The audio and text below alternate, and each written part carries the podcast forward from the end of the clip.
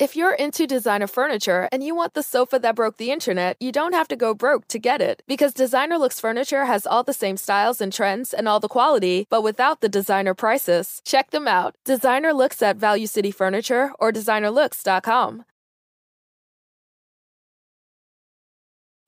Olá, viajantes, sejam bem-vindos! Apertem os cintos, pois estamos indo para Vênus com um convidado hoje muito especial. Mas antes de apresentá-lo, eu e Cris Paiva temos alguns recados para vocês. Se você quiser É ter um canal de cortes, você pode, você está autorizado e habilitado. Mas antes você tem que esperar o nosso vídeo terminar, uploadizar e finalizar para você ir soltando seus cortes. Mas com o nosso convidado hoje teremos muitos cortes do Cortez. Então o nosso canal de cortes oficial Ah, está na tá descrição. muito Já comecei trocadilhista já. hoje. Ah, a convivência Marcos Olha, Castro, inclusive, né? a gente tava falando com ele aqui sobre a possibilidade dele ter um podcast. Ele podia fazer o canal de Cortez. Exatamente, genial. Já- Genial, genial.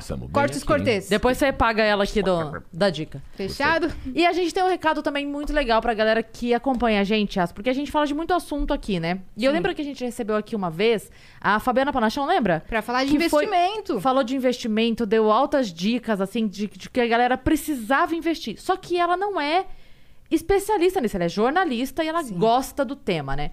E ela falou: olha, eu não posso dar dica, eu posso só falar pra você. Investe, corre atrás disso e tudo mais. A galera ficou, como? Onde? Por onde começo? O que, que eu faço? Tô aqui me enfiado em dívida. Como é que você quer que eu economize pra investir, sendo que eu tô devendo? Vocês estão malucas, suas loucas? Não, Pois não estamos malucas, não não, estamos meu bem. loucas, não. Não estamos loucos, pelo menos a gente tá louca, a gente não tá louca sozinha nessa vida.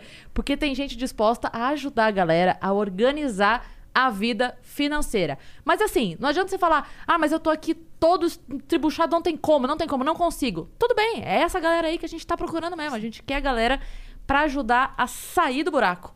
Pra daí chegou aqui, daí daqui, meu amor. Aí é pra, pra Vênus que tu vai, entendeu? É isso que a gente tá querendo. A dica que a gente está trazendo hoje é a LTW Consult, uma consultoria financeira que vai te orientar de todas as maneiras. Você pode estar ferrado, sabe, com aquela dívida enorme, você não sabe o que fazer. Você pode entrar lá que eles vão te dar uma consultoria bacana a preço assim, de banana de verdade. Tem vários E é tipos real. de planos. Real. Não, é real. Porque às vezes a gente fala assim, ah, é acessível. A pessoa fala, aham, tá bom, beleza, deve ser sei lá quanto, e eu já tô ferrado de grana e vou. Não, quando Não, a é gente tá acessível falando. real. É acessível real. É tipo, é uns 10 conto por mês, assim, e você já tem assessoria dos caras de gente que entende, entendeu? É gente que trabalha com isso, que vai te orientar, que vai te falar: olha, o juro disso tá tanto, daquilo tá tanto, compensa você fazer assim, compensa você fazer assado, e vai organizar a tua vida pra você virar um investidor. A meta é essa, é te fazer um investidor, tá? Sim. Não importa de onde você vai partir. A meta é fazer você virar um investidor. É, outra situação que você pode estar também é que você já tá pagando a dívida, só que você tá trabalhando pra caramba pra pagar a dívida e não sobra mais nada. Eles têm esse tipo de consultoria também. E se você também já tem um patrimônio, uma graninha, mas não sabe como gerenciar, eles te dão todo o apoio e ajuda. Fala o Agora- Instagram deles, ô Cris. Agora, não, tem uma outra situação, porque às vezes a gente tá falando aqui, falando, Ah. ah, tá fugindo, tá fugindo. A pessoa fala, não, eu não tô fugindo, não, meu irmão. Tô bem aqui na fita, tô com grana, quero investir, só não sei por onde começar. Eles também te ajudam. Você pode ser aquele cara que eu quero saber o que, quando, como, onde está o meu dinheiro, então eles vão te orientar, você faz. Ou você pode falar. Quero dormir até meio-dia, não quero saber o que está acontecendo. Vocês cuidam da grana aí pra mim, me avisa, me passa um relatório. Eles fazem Eles vão te dar essa indicação. É isso. Está aqui com a gente LTW, tá? Você pode procurar eles pelo Instagram, LTW Consult. Assim, ó, desse jeitinho que tá aqui com o temudo no final, LTW, tá? Então procura por eles lá, explica a sua situação, que eles vão te ajudar, eu tenho certeza. E aí você, com isso, o que que vai... Por que que eu tô falando tão entusiasmada? Porque eu quero que vocês mandem flowcoins pra gente. É só... Esse é o único motivo. Vocês vão falar, vão fazer, vão virar investidores, vão ficar muito ricos e vão pagar muitos flowcoins pra gente. É isso. Porque agora o Vênus está na plataforma do Flow. É só você acessar venuspodcast.com.br. Você pode assistir o episódio por lá, ao vivo. Você pode mandar mensagem pra gente, mandar pergunta pra nós, pro convidado, mandar recados especiais. Sim. Porque às vezes a Cris Paiva, ela não lê o Instagram. Mas você quer que ela É. leia um recado aqui ao vivo? Aí você me obriga a ler. Exato. A gente tem um limite de 15 mensagens. As primeiras 5 custam 200 flowcoins, as próximas 5 é 400 flowcoins e as últimas 5, 600 flowcoins. Se você quiser anunciar com a gente, fazer sua propaganda, a gente faz também. Porque a gente faz tudo aqui, né, minha parça? Tudo, tudo. Vai quanto? lá. Você tá aí no meio da pandemia, minha avó tá fazendo bolo, eu tô pintando guardanapo, tô fazendo quadro, tô fazendo desenho, quero divulgar. Ou só quer divulgar seu Instagram pra galera seguir. Pode também. Você paga 5 mil flowcoins, manda aqui que a gente divulga com esse sorriso lindo e belo e voz doce de Yasmin. De Assine. Rafael Cortez. Cara, eu tô muito impressionado com vocês. Tamo vocês já abriram bem. fazendo um, um, Um rap? Não, vocês abriram vendendo um merchan. É, é muito sucesso, é muito sucesso. Eu conheço a Cris Paiva há 10 anos. Eu nunca vi ela fazer uma coisa dessa. Não, e ela já tá ganhando uma bala de dinheiro, já abriu um podcast, Flá, Flow, é, como é que é da- Vênus, LTW. LTW Consult, cara, cara. Nosso aliás, novo patrocinador, tamo juntasso, a LTW. LTW é garantia de qualidade, onde o investimento é o seu sorriso. O Rafael Cortez Ó. estava impressionado aqui. Ah, Gostei já? desse slogan. Já? Gostei. Ele estava impressionado com, com o estilo da empresa do, da É. LTW. Cara, eu tô impressionado com tudo aqui. Aqui é um lugar muito legal. Feliz e, por um lado, meio chateado, porque não tenho nada disso na minha vida. Isso Mas é uma você coisa- chegou, você sabe que todo mundo que chega aqui, quando chega do nosso lounge, né, se, se encanta com alguma coisa. Sim. Então tem gente que. Tá na frente dele? Perdão. Tem gente que é, chega aqui e vai ali no, no pinball jogar, tem gente que gosta do, do simulador ali, tem outro que. Cadeira de É, massagem. cada um gosta. A Nani dormiu na cadeira de massagem. 40 aqui. minutos. Jura? É. Cara. Cada, cada um chega aqui. E você chegou aqui e viu o quê? Uma galera comendo feliz da vida. Não, é, é que vocês não estão ligados. Vocês que estão assistindo a gente agora, vocês não sabem. Esse aqui é o lugar mais jovem e cheio de prazeres que eu vi nos últimos anos. Porque no que eu cheguei aqui, jovens jogavam e-games lá embaixo, entendeu? Em cadeiras descoladíssimas. E aí, um deles pediu batata frita com cheddar e bacon, e o outro tava comendo um hambúrguer. Vai Aí- morrer cedo? Vai, mas e daí? Ué, mas eles têm hormônios. Que sobe morrer aqui, rico. cara. Jovens fumavam narguile. Narguile, narguile era matizado de baunilha. E nós sentamos Um aqui. negócio assim, não é nem um arguilho, é um negócio assim desse tamanho. Que, que Cara. tecnologia é essa, cara? Não, e antes de começar, a Cris Paiva pediu figas deliciosas, você ganhou um café. Eu tô acostumado a trabalhar na, na- na linha de tiro. Cara- Eu vim do CQC, era. Posso tomar uma água? Cala a boca, seu merda. Era, não tinha nada disso, entendeu? Um saco de pipoca e um tapa na cara. É, é, Era- lixo de homem, vá. Eu sempre quis trabalhar num lugar que tivesse videogame, música e gente jovem e diversão e dinheiro. E vocês ainda E a ganham. gente conseguiu. Uau! Tô muito impressionado. Incrível, sério, incrível. Muito Estamos bom ter muito você felizes. aqui. Ah, calma aí, calma aí. quê? Falando nisso que a gente tá muito feliz, vamos falar o que chegou antes de começar aqui o papo. Você vai não- participar desse momento, Rafa? Você nos Tem perdoe. isso também. Esse é um episódio Tem super isso. especial, viajantes. Por quê, cara? Nós recebemos a nossa placa de 100 mil Tira, não, inscritos. merece, Vou tira tirar. disso aqui, tira. Olha que coisa mais linda. Eu nunca vi isso na minha vida pessoalmente. Também não. Porque, até porque a mim o YouTube não manda, do meu canal, que tá com 400 mil inscritos, e o YouTube não manda, não sei porquê. Mas estamos aí na atividade. Vênus Podcast conseguiu uma plaquinha de 100k. Tá certo que a gente já tá, né, minha parça, com 210 ins- mil inscritos. Então já se inscreve aí, porque a gente quer logo a plaquinha de um milhão pra gente colocar na parede do nosso estúdio novo pra ficar coisa É. bonita. Senão ela, Essa vai, ficar, já- ela vai ficar solitária. Essa já combina muito, né? Porque tem a, a cortina cinza, quem segue a gente no Instagram já viu. Já viu. Então essa aí já combina e a gente tá em busca da, em busca da dourada agora. Obrigada, viajantes. A gente tá muito. Canal de cortes também já bateu, então a placa Já bateu, daqui a vai pouco chegar. teremos mais É. uma plaquinha dessa lá. Agora sim, Rafael Cortez. Uau, uau. É, você que chegou aqui dirigindo o seu Nissan. da última vez que eu, que eu tinha visto um, um Obrigado papo por, seu. obrigado por contar que eu tenho um Nissan. Se tu não tava falando Matou aqui meu de carro. patrocínio da Mercedes-Benz. Eu tava tentando aí, eu tava tentando de todas as maneiras. Droga! Mas é que da última vez que eu me lembro de você falando de carro, você falou que odiaria dirigir por São Paulo. Isso faz o quê? Uns cinco quê? anos. O quê? Eu Né? amo dirigir. Você falou que odiaria. Agora Sim. você tá com carta recém-habilitado. Faz Sim. pou- pouquinho tempo. Eu fiquei até os 38 anos sem dirigir. foi muito louco. E foi muito bom também, por um lado, porque não saber guiar foi uma coisa que me deu grana, por exemplo. Eu consegui vender pro Comedy Central um reality show em que eu aprendi a dirigir um carro com os meus melhores amigos, o Dirige Rafa, que eu fiz em 2015. Ao mesmo tempo, eu tinha uma sequência no meu show que era uma das que mais funcionava no show anterior que eu fazia de stand-up, que era o fato de eu ter quase 40 anos e não saber guiar.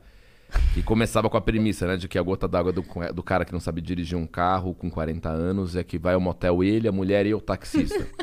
E isso salvou o show que eu tinha. A Cris tá ligada, né? Eu fiz muito show ruim em muitos momentos. E teve um momento que o show começou a ganhar um corpo quando eu peguei temas que eram divertidos mesmo. E não saber dirigir era um dos mais legais. Nossa, eu não consegui imaginar a minha vida sem dirigir, Rafa. Que Cara, loucura! eu passei muito tempo. Eu só aprendi a dirigir porque minha ex-namorada me ensinou a guiar, porque toda vez que a gente saía pra beber, ela não podia beber e eu enchia a lata e ela ficava puta. E ela me ensinou a guiar numa técnica maravilhosa que ela desenvolveu, que é a técnica Capitão Nascimento de, de direção de- defensiva. De né? vai dormir no sofá até aprender a dirigir. Não, ignorância total. Dá seta. Eu ligava o farol. Seta, filha da puta! Chuck Norris. Vira direita, eu dava pra esquerda. Não, viado! É, Eu aprendi na pressão. Porque eu sempre tinha uma desculpa. Não vou guiar. Ah, não, não tenho tempo de ir na autoescola. E eu tinha carteira. Eu comprei minha carteira muitos anos atrás, entendeu? Só que ela era um documento de identificação no meu bolso. E aí a minha ex-namorada me ensinou na base da porrada, senão eu não ia aprender. Aí eu comprei o carro dela. E eu fui um jumento, porque ela me vendeu um, um Ford Focus, que já tava zoado, problema de câmbio de fábrica. Pelo preço que ela tinha pago, eu comprei, porque eu vou... Vai pagar 30 mil, seu merda! Vai pagar! E eu falei, vou pagar porque eu aprendi a dirigir nesse carro. Eu passei anos dirigindo um carro, tinha que ser o Ford Focus, assim, eu sei esse câmbio, eu sei. Aí agora eu consegui trocar de carro porque me senti seguro. É, Eu tô com 25, né? Até os meus 24, 23 anos, eu falei, eu não vou dirigir, eu tenho a certeza absoluta. Mas aí eu falei, tá bom, vou fazer as aulas. Comecei a fazer aula teórica, passei de boa, fiz as aulas práticas, fiz a prova, passei de primeira. Meu, não quis dirigir. Tirei a CNH e não quis. Falei, não quero. Tirei isso aqui, mas não vou. Só que daí eu fiz aquela aula para habilitados. Tá. E aí meu instrutor, ele era super legal comigo. Diferente de como você aprendeu, ele já, ele já fazia assim, ó. Dá seta pra direita. Eu dava seta pra direita, ele falava, grande Yasmin! Lá vai ela, dando seta pra direita. Lá vai ela passando entre os carros. Parecia um Galvão Bueno do... Caralho. do dos, da Fórmula 1. Que chavequinho furado que ele tava jogando pra Ele cima tava de você, Não né, é? Yasmin? mas eu tava... Eu Caramba. caí, e agora eu sou uma grande motorista, eu perdi o medo, cara. Casada com um instrutor. Não. Imagina! É muito Não, legal mas esse final. Agora eu sou uma ótima motorista Ayrtona Senna, que nem meu pai me chama. Cara, eu não hora, bati. Guiara. Eu. O, o sonho da minha vida de criança era dirigir. Eu lembro. é, eu na casa da minha tia e a minha prima Luciana, que eu, eu tinha ela como referência, porque a, a minha tia tinha a Lu e a Paula, a Luciana e a Paula. Então, a, a minha referência era a Lu e da minha irmã era a Paula, meio que por obviedade de, de, de referência de idade, né? E aí eu lembro que uma vez a gente tava na casa da minha tia e a gente tudo lá brincando assim, e a minha prima entrou pra sair. Era um Voyage, que na época era um o carro do ano, né? É. E aí eu lembro que ela entrou pra sair e ela entrou, e eu lembro disso na minha mente, ela entrou com a bolsa e fez assim, tchum, com a bolsa no banco do, do lado e deu ré e saiu da garagem. Deu, meu Deus, que poder. ela entrou com a bolsa, jogou, pá, bolsa, pá, ré, saiu. Falei, eu quero isso, eu quero dirigir. E eu era uma criança, então eu cresci pra isso. Eu tirei a carta, eu comprei o carro, que era um uninho fudido, porque enfim, eu era professora, você lembra disso. E aí eu comprei um uninho fudido. Quando a minha carta chegou, assim, que eu, eu, eu tava esperando, né? Assim, tipo, chega, chega, chega, chega. O carro já ali. E eu assim, ó, chega, chega, chega. A carta chegou, eu peguei a estrada, fui pra Campinas visitar meu pai. Caramba. Eu Tá quero dirigir, eu maluca. quero dirigir, eu quero dirigir. A e eu tira a sempre, carta e vai pra estrada? eu sempre dirigi, era meu sonho. Deus. Então, quando eu fui, ia pras aulas, eu não ia tipo, ai, tá, mais uma aula. Eu ia doida pra aula. Vai, vamos, vamos, vamos, vamos. Eu ficava pilhada, então eu sempre fui. De dirigir, de aprender, eu sei fazer baliza muito bem. Cara, é O-. Não, eu, não, eu me sinto muito boss. Você conhece o Lucas Calisto, né? Conheço o Lucas Cariço. Quando Eu você encontrar com ele, é, Calisto. quando você encontrar com ele, fala pra ele assim: Ô Lucas, qual é a história da baliza da Cris Paiva? Só, só pra ele ficar Você é puto. foda na baliza? muito, Jura? muito, assim. Tá maluco. Muito. E aí eu, e eu fico julgando, né? Os amigos, assim. Quando eu tô no carro, eu fico. Vamos Vai lá, né? A baliza é foda. É, tem mas eu aprendi a técnica também. Eu é, tem uma técnica. Não sei Sim, se você segue sim. os passinhos ou se você já faz no automático. Eu Hoje sigo- não mais, Ah, tá, eu, mas- eu sigo os passinhos. A né? técnica chama câmera traseira. e câmera aérea. Quando você compra um carro tem aquelas câmerazinhas, você... tchá, tchá, tchá, tchá, tchá. Que fica. Mas mesmo que você tenha a câmera traseira, se você não fizer o movimento certo, você vai ficar. Você não tá tentando trepar com a vaga, você quer estacionar, cara. Mas pelo menos a gente não passa pelo constrangimento de virar um evento. O Ah, problema do sim, cara é. que não tem uma câmera no carro e não é bom de baliza, como era o meu caso no passado, é que quando eu tava fazendo uma baliza, eu já começava muito errado. Aí abria-se uma clareira, assim, as pessoas ficavam, ó, tem um gay muito ruim fazendo baliza. E quando viam que era eu, aí Aí ficava mais pior. ainda, filmando. Olha lá, o cara tem. Ai, como ele é ruim. Eu já deixei grandes vagas, porque não sabia fazer baliza. E até hoje, o meu desafio como condutor é não ganhar a reprimenda dos outros condutores mais foda do mundo, que não é o dedo do meio, o xingamento, a buzina. A pior reprimenda que você pode receber é quando o cara passa por você e faz um. Essa é fogo, velho. Essa isso é me dói no coração. Eu, eu tomava muito isso. E ado- agora que eu tô dirigindo bem, eu passo por quem faz coisa errada e faço. Eu prefiro que grite do que Será- fizer- fazer essa cara de Isso decepção. é muito foda. Será que eu posso vender pro mesmo canal que você vendeu o seu um, um- Aprendendo Baliza com a Cris Paiva? E eu ensinando as pessoas a fazer Eu isso? já queimei a possibilidade lá. Faz. Faz um canal tipo MacGyver, Cris MacGyver. Você vai ensinar coisas Só- que as pessoas não sabiam que você sabia. Isso, e aí eu só Né? dou umas, umas dicas loucas, assim. Acho bom, acho bom. Cara, é demais. É demais. é demais. E o, ah, bom, você não pode dizer, eu não posso perguntar qual foi a última vez que você fez uma coisa pela primeira vez, porque você acabou de falar que começou a dirigir com 38 anos. Opa. Mas você já fez muita coisa, já foi pra TV, você, Sim. você esteve no, no Sequeteste, Sim. depois você viajou, depois não, enquanto, né? Já começou enquanto. Você viajou o Brasil todo Sim. fazendo show Foi e muito foda. música, e daí você lançou o teu CD. E aí, como é que fala? Vai plantar árvore e ter um filho? Como é que tá esse, esse plano aí? Cara, é, é Faltam que... poucas coisas na lista. Eu vou dizer que antes da pandemia eu era muito favorável a essa parada da multifacetação. E tinha isso como uma bandeira pessoal, assim, sabe? Cheguei a dar palestra falando sobre De fazer a muita coisa, do diz? empreendedorismo multifacetado. É. Eu, eu sempre vendi Que esse coach, peixe. hein? É, bacana, né? Só que era Rafa pandemia. Coaches. Que Rafa Coutinho. Rafa Coach esse. Puta que... Tamo- Você tá ferrado aqui com nós, meu parça. Meu Deus do céu. Sometimes you need to take control to make a difference. That's why with FlexPath from Capella University, you're in control. Set your own deadlines and leverage your experience to move at a pace that works for you. Discover a different way forward at capella.edu. In the heat of the moment, you keep it calm and cool with a $3 medium ice cold cold brew. And not just any cold brew, but one that's slow steeped and mixed with brown sugar and molasses flavor. With a cold foam infused with brown sugar coolness and a cinnamon sugar sprinkle on top. That's keeping it calm, cool, and cold brewed. With Duncan's new brown sugar cream cold brew, now $3 along with all medium cold brews. America runs on Duncan. Participation may vary, limited time offer, terms apply. Isso aqui é cortesia da casa. Meu Deus. Tá, mas ó, o canal de Cortez é, é séria a dica. Cara, Porque- corte do Cortez. Cortes não, do porque, Cortez. porque assim, o- é, a história do canal de cortes. Desculpa, você já volta no assunto. A história do canal de cortes realmente é uma febre. Tem muita É, gente sim. fazendo canal de cortes. Sim, eu tô Só que a ligado. galera faz canal de cortes de outros podcasts, né? Eu dei uma bronca no canal de cortes desses dias. E daí. você é o Cortez. Então você pode ter o canal de Cortez. Que Entendeu? louco isso, né? Cortes do Cortez. É muito Vai foda. ter, já, já registra. Ih, já, registra- pegaram já. Ih, já era. Agora Já essa era. hora. Droga. Alô, Perseu aí do canal de cortes, cria aí, Veiguinha, cria aí um Eu- canal de cortes do Cortez, por favor, É. antes que criem. Tamo Que louco. Já falei pra equipe. Mas é, é uma boa ideia. É uma boa ideia. Mas eu- A, a gente tava falando da, da lista de coisas que Isso, você... multifacetação, né? Sim, Aí, Multifacetação. quando veio a pandemia, eu me dei conta, tardiamente, que a multifacetação não é um troço que funciona no Brasil, não. Porque quando a pandemia veio e obrigou a gente a ficar dentro de casa e a gente teve que é, concentrar energia naquilo que a gente sabia fazer, eu falei, pô, fudeu, porque eu- antes da pandemia eu tava com um canal no YouTube, negociando um projeto meu para TV aberta, tinha um talk show de faculdade, tava recém-lançado de um disco de MPB, tinha lançado um livro de crônica e poesia, é, tem um projeto que eu tinha feito com Cambota e Pé da Letícia, Putz, uma música grila, divertida né? brasileira.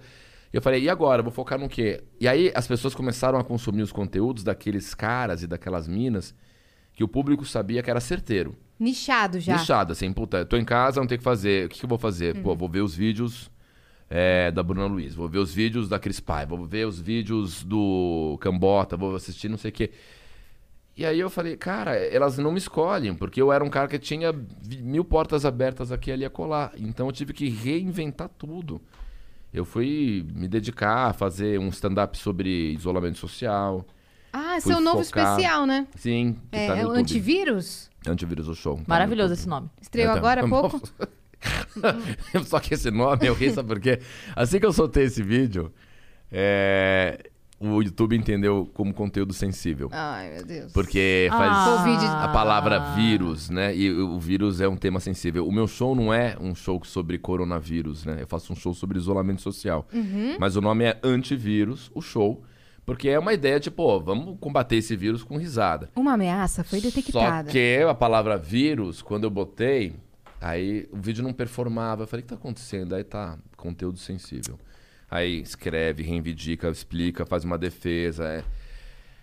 Então foi legal. No fim, resolveu? Resolveu, resolveu. Tá- Mas tá indo como bem? Tudo, como tudo que Tá indo bem no meu nível, né, Yasmin? Tá indo bem pro O meu nível, nível hoje. É, o seu nível é... Não, primário, meu filho. Não, não, eu tenho, eu tenho, eu tenho uma experiência hoje na carreira que é muito diferente da, da- de vocês agora. Eu tive muito sucesso e aí de alguma maneira a coisa deu uma refreada forte. Outras pessoas bombaram, a gente passa o bastão pro outro, né? E é lindo de ver isso, é muito legal. Vir aqui ver a Cris Paiva fazendo um podcast de sucesso com você é foda, é legal pra caralho, porque eu acompanhei a Cris e vi quanto perrengue que essa mina passou, quanta coxia, de quanto comedy, quanta humilhação que nós passamos em tanto festival, tanto troquinho, tanta fudelança. Então é legal ver os amigos irem, mas por outro lado, eu não faço sucesso mais e não tenho uma rede social forte, engajada. E a pandemia me deu esse, esse desafio, assim, reinvente-se, puxa o público, bicho. É Você tá que com época- 45 anos quase. A época do CQC não pegou o auge do Instagram pra que você estivesse fortalecido quando o programa acabou, né? Mas pegamos, mas nós fomentamos o Twitter, né? O- Sim. Muito. O época- Twitter, vocês são muito Sim. fortes. Era muito louco. Só que o meu Twitter é impressionante. Eu tenho 3,4 milhões de seguidores. Porém, é muita gente daquela época.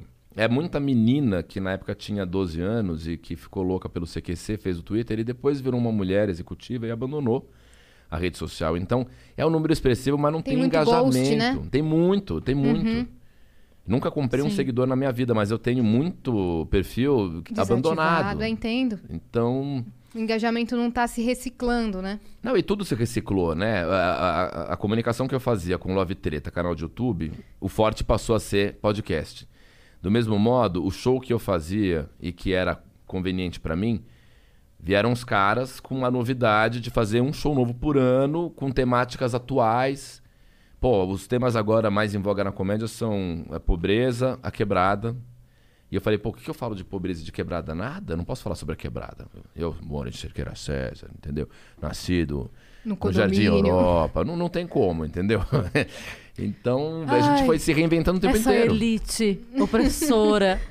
Ai, queria isso é Burguesinho safado. Eu nunca, ó, é. nunca fui burguesinho safado, mas eu tive. É difícil convencer. Eu sou um cara branquelo, né? Que fala bonito.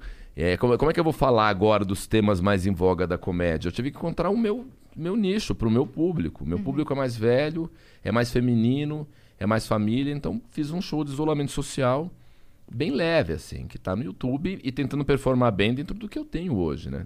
É muito louco. Mas você tava falando sobre esse lance que você abriu muitas portas e quando entrou a pandemia, é, você se sentiu, cara, tô perdido, não sei qual que eu vou focar aqui agora. Eu tô me sentindo assim porque eu tô abrindo muita porta no momento, tô, com- tô fazendo vários projetos. Eu queria que você desse um conselho pra quem tá nesse momento abrindo porta, porque já que você já passou por isso, ó, eu tô abrindo várias portas, as- algumas coisas estão dando bem certo. Outras eu já tô fechando porque os projetos vão se renovando. Mas eu tenho medo de depois é, não ficar atrelada a nada porque eu fui tudo, entendeu? Mas ao Claro. mesmo tempo, eu gosto muito desse lance de ter um leque aberto dentro do entretenimento, onde eu possa ir pro podcast, onde eu possa ir pro, pro humor, onde eu possa ir pra música e não ficar presa em uma coisa só. O que, que você. Não sei se tem gente eh, num- numa situação parecida, mas qual conselho que você daria pra quem tá se sentindo assim? Bom, no seu caso, você é uma empreendedora multifacetada que hoje pode fazer isso. Você está no momento top da tua carreira. Não digo que é o melhor momento da sua carreira, porque eu sempre espero que o melhor momento seja o que está por vir, né?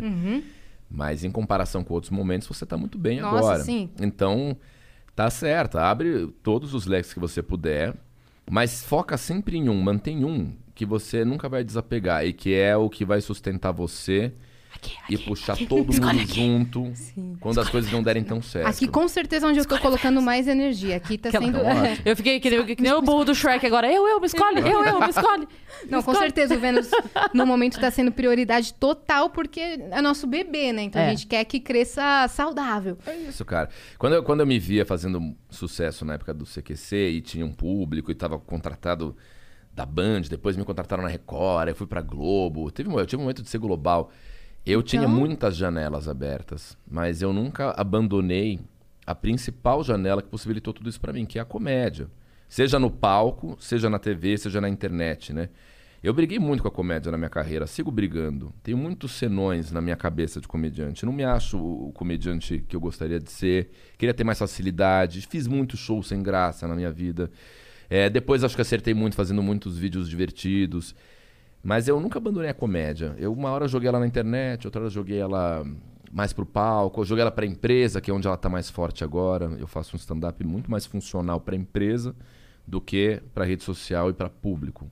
Vendo com dificuldade ingresso pra plateia, mas É. pra empresa eu vendo legal. Então, mas é talvez por isso, Rafa, porque você tem esse perfil mais. é, Como é, que eu vou, como é que eu vou dizer? Você mesmo falou, tipo, eu não, eu não vou falar da quebrada. Então você não é o grande público do teatro. Mas É. a hora que chega numa empresa também, aquele papo da quebrada, talvez na empresa não funcione tanto. Porque, ah, por- tam- porque também pro empresário aquilo não diz nada. É, é. Ele pode ter vindo até de lá, mas o que eu quero dizer é que não vai falar sobre o cotidiano dele. Então ele vai olhar e falar: tá, mas. é, e aí? E a minha vida? E, eu- e o que, que eu posso rir agora, vivendo aqui esse, esse momento de isolamento, tal, tal, tal? E, e aí você vem com um, um discurso que é só teu, né? Um vocabulário que é só teu, um jeito de falar, uma doçura que é só tua. Eu sempre falei isso pra muita gente. Falei, cara, o, o Rafa é um MC que não tem, assim, não tem igual, porque você traz a doçura, você traz a, Ah, a possibilidade de- da, da galera. Sabe? É, é confortável quando você fala. Então você fala, a gente.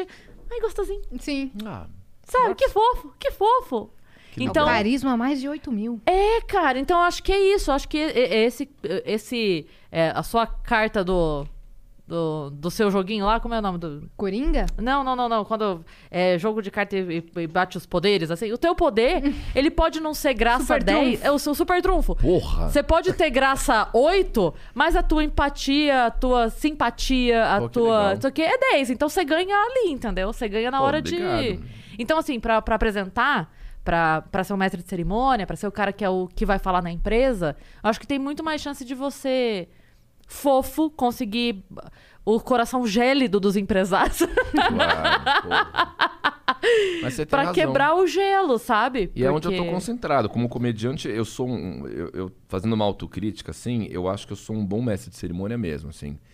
Um mestre de cerimônia de um festival de comédia, etc. Eu posso falar, puta, aqui eu sei que eu sou bom. Porque eu sou um de cerimônia generoso que muito mais se preocupa em botar pra cima os meus colegas do que em impor uma piada Sim, que eu acredite sim. muito e melhor do que os outros. E porque você sabe que aquele momento é o respiro da plateia. É o respiro. Você não precisa ser Exatamente. o, o fodalhão, porque é a hora que a galera pede uma, uma cerveja, é a hora que ela dá um. Ufa, ri bastante com esse agora, agora vamos. E é um, é um ajuste de ego. O MC que tem um ego muito alto, ele não é um bom MC. E, e na hora que eu tô de MC, eu falo, pô, quem vai brilhar são os meus amigos. Se eu apresentar a Cris como comediante, É aqui, ó. é aqui, Cris Paiva, e, e agitar em energia. Recebam, Cris Paiva, meu Deus! Tem que ter uma certa É histeria. que quando faz boquete assovio, eu lembro disso até hoje, Rafael. Eu jamais vou me esquecer disso. Achei que a gente não ia falar disso. Como é que foi essa história aí, Cris Paiva? Porque eu, Caralho. eu tinha diastema. Sim. Eu tinha o dentinho separado. Diadema? É. E aí, é, sabe o dentinho da Madonna? Assim, separadinho? Não era tanto. Eu também tinha. Mas, é, mas eu tinha dentinho separadinho. E aí o Rafa foi apresentar no show onde eu fazia, e aí ele foi chamar, ele falou. E agora ela que quando faz boquete assovia. E aí eu subi no palco. aí eu pensei, intimidade é uma merda, porque ele me zoou e agora eu vou zoar ele de volta, entendeu? Aí ele falou, ela que quando faz boquete assovia, Cris Paiva, todo mundo, é, ha, ha, ha, ha, é. Aí eu subi no palco, o Rafa indo embora, né? Porque ele me passou o microfone e foi saindo. Aí eu, ai, Rafael, é só quando é fino que assovia. Foi maravilhoso. Foi muito engraçado. Genial! Aí ele- Genial! E aí a gente rimos muito. Mentira! Não, mas é, é, é muito gostoso quando a gente tem essa liberdade mútua, Ai. né? Que pode- você sabe que pode brincar, sabe que a pessoa vai aceitar a brincadeira e que. E vai render, né? Não vai ser um climão. Mas naquela escroto. época eu, eu acho que eu era um MC mais, mais ácido, mais confiante. Porque quando você tá muito por cima, fazendo sucesso, você sobe num palco com uma confiança, inclusive pra soltar umas piadas mais pesadas Sim. ou pra ser folgado com os colegas. Hoje, essa lição de humildade que eu tomei da vida, assim, né, de ressituar minha carreira, de perceber que eu não faço mais o mesmo sucesso, de ter dificuldade de conseguir voltar pro circuito, etc., me fez um MC ainda mais cuidadoso, assim. Hoje eu encontraria uma outra piada que não fosse essa, porque eu pensaria, será que a Cris Paiva, apesar de ser uma pessoa que gosta de mim, eu gosto dela, vai gostar desse tipo de liberdade? Eu hoje tenho mais esse pensamento que vem, inclusive, somado com uma outra coisa louca. A iminência dos 50, velho. É difícil ter 44 anos e sustentar algumas coisas. É, pagadora de boquete, pau a pita. É, é, é, já fica estranho, assim. Sendo que ninguém acredita que seu pau fique duro mais. Eu entendo. Exatamente, cara. Maneira Não consegue falar. sustentar nem a coluna e É quer isso. sustentar a piada. Não, mas eu entendo, eu entendo, assim. tem, difícil? tem, um, tem um certo cuidado que aos poucos as pessoas. Eu sempre falo. É, quando eu encontro com os meninos, eu sempre falo, eu espero que vocês não mudem comigo, porque a gente sempre teve essa liberdade de brincar, continuem. Mas eu entendo esse cuidado, principalmente com é, pessoas novas, porque Ah. nem todo mundo vai aceitar a piada que a Cris aceita, né? Então, Claro, é, é. é, então é, é, eu entendo, obviamente, esse cuidado que se tem, né? O, o- o Oscar falou pra mim outro dia, ele falou, ó, eu, eu fico receoso hoje de fazer show e brincar com pessoas que eu não conheço, que, que é de uma geração mais nova, porque eu não sei até onde eu, eu posso ir, eu Claro, posso brincar, claro. eu posso, né? Então, a- e o Oscar falou pra mim, ele falou, engraçado, porque na nossa época era tudo tão fácil, né? É, Era, era foda. é, todo mundo se conhecia e tal, só que aí o stand-up fez assim, né?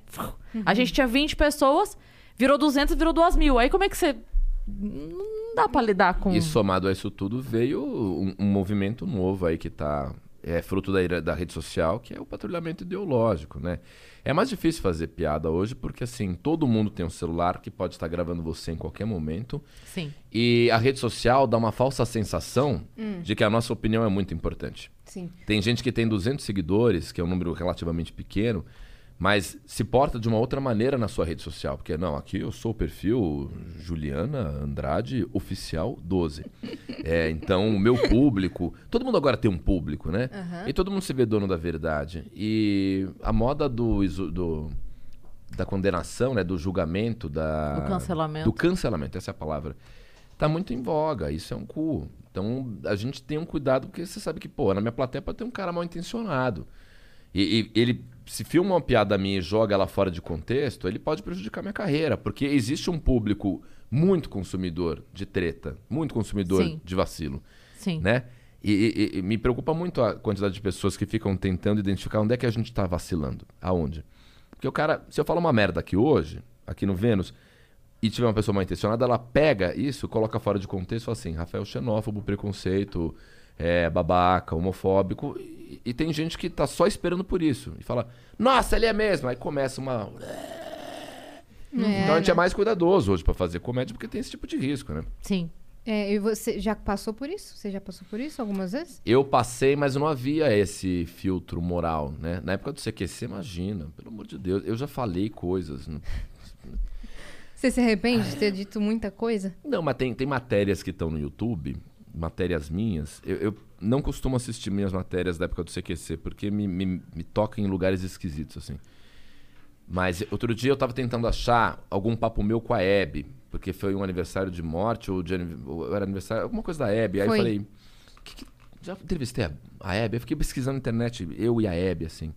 Não achei nada, mas eu fui passando por várias matérias minhas. Falei, gente, deixa eu ver essa matéria. Matérias de 10 anos, de 12 anos atrás. E é impressionante as coisas que a gente podia falar. E são coisas que eu fiquei até meio tenso de ver. Falei assim, tadinha dessa pessoa, bati gratuitamente nessa celebridade. Nossa, que piada bosta que eu fiz aqui, sei lá, com fulana, com ciclana. E eu fico torcendo para as pessoas não recuperarem essas matérias Uhum. Você e não você a usarem. vergonha alheia? Na ver- De si mesmo, na verdade. Não, eu é adoro a matéria quando eu lembro do contexto. Eu falo assim, puta, lembro desse dia, lembro daquele ano, lembro do, do entorno, era divertido pra caralho. Mas eu tenho medo dessas matérias serem ressuscitadas hoje e colocadas fora de contexto. Sim. Porque é o que eu vejo todo mundo ter que fazer o tempo inteiro. Ah, os tweets do Felipe Neto de 10 anos atrás. Ah, seu Felipe falou isso. Aí o cara vem lá, ô, gente, peraí. É, então. Eh, Não fazem isso comigo porque eu não sou a bola da vez. Lógico Mas que é. Se eu viro a bola Ah, da vez, não. Se, alguma coisa acontece, eu volto pra Globo, sei lá o que, vira um cara foda. É que nem quando eu tive quadro no Big Brother, em 2017. Na véspera, eu falei, é, Esse no, no quadro dia que, que passa no dia do paredão? do Rafael Portugal. Em 2017 era meu. Era você? Era eu. E não deu certo o meu como deu o dele. A Mônica Iose teve, eu tive, o Rodrigo. Qual é o sobrenome dele? É aquele que, é, que fazia o Zorra, né? É. Rodrigo. Ah, Rodrigo Dilma? Não. Não. Não, o Rodrigo. Ai, caramba, sumiu o nome Eu tô dele. pagando, que fazia Ah, o 4 tá, 4 fazia- dos Catiúcia. É. Sei, sei. Depois a gente Rodrigo- lembra. Tá. É, bom, mas eu tinha esse quadro, e eu lembro que quando estreou o quadro, eu fui no Twitter e falei assim, que orgulho, meu quadro no Big Brother, hoje é um super dia pra mim. Postei. Deu 10 minutos, nem isso. Tinham pessoas postando os meus tweets de 2008, quando eu era do CQC, falando assim, Big Brother é uma merda, roubando a nossa audiência. Aí foi uma merda, cara, que eu fiquei super, super mal. E apaguei os tweets. E no dia seguinte o Boninho falou comigo. Quê? Por que, que você apagou? Você falou, não falou? Você não falou? Foi, isso tinha sido há 10 anos, cara. 7 anos atrás. Apagou por quê? Eu fiquei desesperado, Boninho. Achei que você não ia gostar. Falou, não, relaxa. Isso acontece, entendeu? As pessoas ficam vasculhando, assim. Como se a pessoa que falou aquilo lá atrás fosse a mesma de hoje. É, e como se ela não falasse também, É, então. entendeu? Sim. É foda. Isso, isso é uma coisa muito feia. Sim. Esfirra tá servido? Que coisa. Cara, esse, da esse é o esfirraria lugar do meu mais tio. Foda que eu já vi. Nunca vi. Fala qualquer filhos. coisa que a gente vai trazer. Cara, Um pônei, você quer? porra, Tô- cara. eu tô até vendo qual era a minha aqui que eu nem lembro mais. Sabe o que é mais legal? Essa aqui é uma esfirra da Chique Esfirras, que a gente. É incrível, aqui na rua. Silvio Romero, Tatuapé. Isso, um faz a job. propaganda. Isso. Aí eles não pagam a gente pra divulgar. A gente comprou, tá? Só fiz um teste. Vai que eles procuram vocês amanhã e falam: O quê? Cara, esfirras de graça. Ô, Podia, mas- né? Ó, Rafa, é, que coisa que você se sente mais confortável fazendo hoje, nesse exato momento? Porque a gente vai mudando, né? É, por exemplo, Ah. ah. ah, não quero fazer um projeto musical agora. Corporativo. Eu, eu, eu vou muito tranquilo fazer show de empresa. Eu- fazer show de comédia em empresa, que é um desespero para muitos colegas nossos, É, nossa, isso que eu ia falar. é, é muito suave para mim. Da galera que sentou aqui, só Bruno Romano, e você é a segunda pessoa que eu vejo que fala, amo fazer corporativo. Eu, eu, eu posso vender um stand-up meu, o antivírus, para a empresa e fazer uma call com o cliente antes e falar. Eu- essas dúvidas, as- os anseios são sempre os mesmos, né? Todo contratante fala: quero uma call com você para te brifar algumas coisas. Nessa brifada, o cara vai dizer que a empresa é a favor da representatividade, da diversidade, não tem preconceitos, não pode palavrão, não pode falar de concorrência. Os do's and don'ts, né? E, e antes que ele comece a falar, fala assim: fique tranquilo, que eu te dou 100% de certeza que não vai ter nenhuma, esca- nenhuma escapada. E a, a prova disso é que você pode falar para o seu, seu colaborador assistir esse show em família. Eu comecei a falar isso assim, eu falei, eu tanto tenho certeza que o show não vai escorregar, não vai ter preconceito, não vai ter palavrão, não vai ter maldade, que eu digo às empresas que elas podem deixar os seus colaboradores assistirem com criança no colo, com o vô e a avó do lado. E eu encontrei uma maneira de fazer um show para a empresa que de fato funciona. É o mais engraçado do mundo? Não é, Cris. A Cris é ligada nisso, porque a comédia bebe muito do politicamente incorreto, do palavrão, da agressividade de alguém apanhar. Mas se a proposta do cara é um show que ele possa sair orgulhoso, que não teve palavrão, que foi leve, que assistiu-se em família, que foi de boa, eu, eu faço com 100% de certeza que isso vai acontecer. E é o lugar mais difícil. E eu fico muito orgulhoso disso funcionar. Todo o resto pra mim é treta. Ainda. Todo o resto ainda é treta. Aí no palco ainda é treta, comedy é treta, testar piada é treta, TV, internet, É, por enquanto, entrevista, é, tudo é. ainda mais no, no lockdown, né? Aí no. Cara, Tá. na vida, na carreira, Na sempre foi. ah, sincero. sempre foi? Sempre foi. No- Por no- que que é treta? Puta, eu não sei o que você acha, queridos, mas assim, ainda acho uma emoção muito grande subir num palco e fazer um show de comédia pra plateia. Ainda acho muito foda testar piada, ainda acho muito foda ir num solo. Nunca me desacostumei. Tem 13 anos que eu tô fazendo isso e ainda acho foda, Uhum. porque é é uma emoção sem tamanho. E tem que ser assim. Mas isso é bom, porque se, você- se você se acomoda e aquilo não te dá mais aquele nervoso, não te dá mais aquela sensação, meu, vai ser difícil, se não te dá medo, quer dizer que você não tá Exato. progredindo mais e não tá gostando mais de fazer aquilo. A Fernanda Montenegro, eu vi uma entrevista da Fernanda, ela tem 90 anos de idade, a maior atriz do Brasil, indicada ao Oscar por Central do Brasil. Ela é a maior, né, viva hoje. A Fernanda Montenegro não tem pra ninguém. E aí ela falando pra uma repórter, assim, coisa de um ano e meio atrás, que antes de subir no palco pra um espetáculo ainda tem florzinha na barriga, tem borboleta no estômago, tem vontade de cagar. Não, ela não falou com essas palavras que era Sim. Fernanda Montenegro.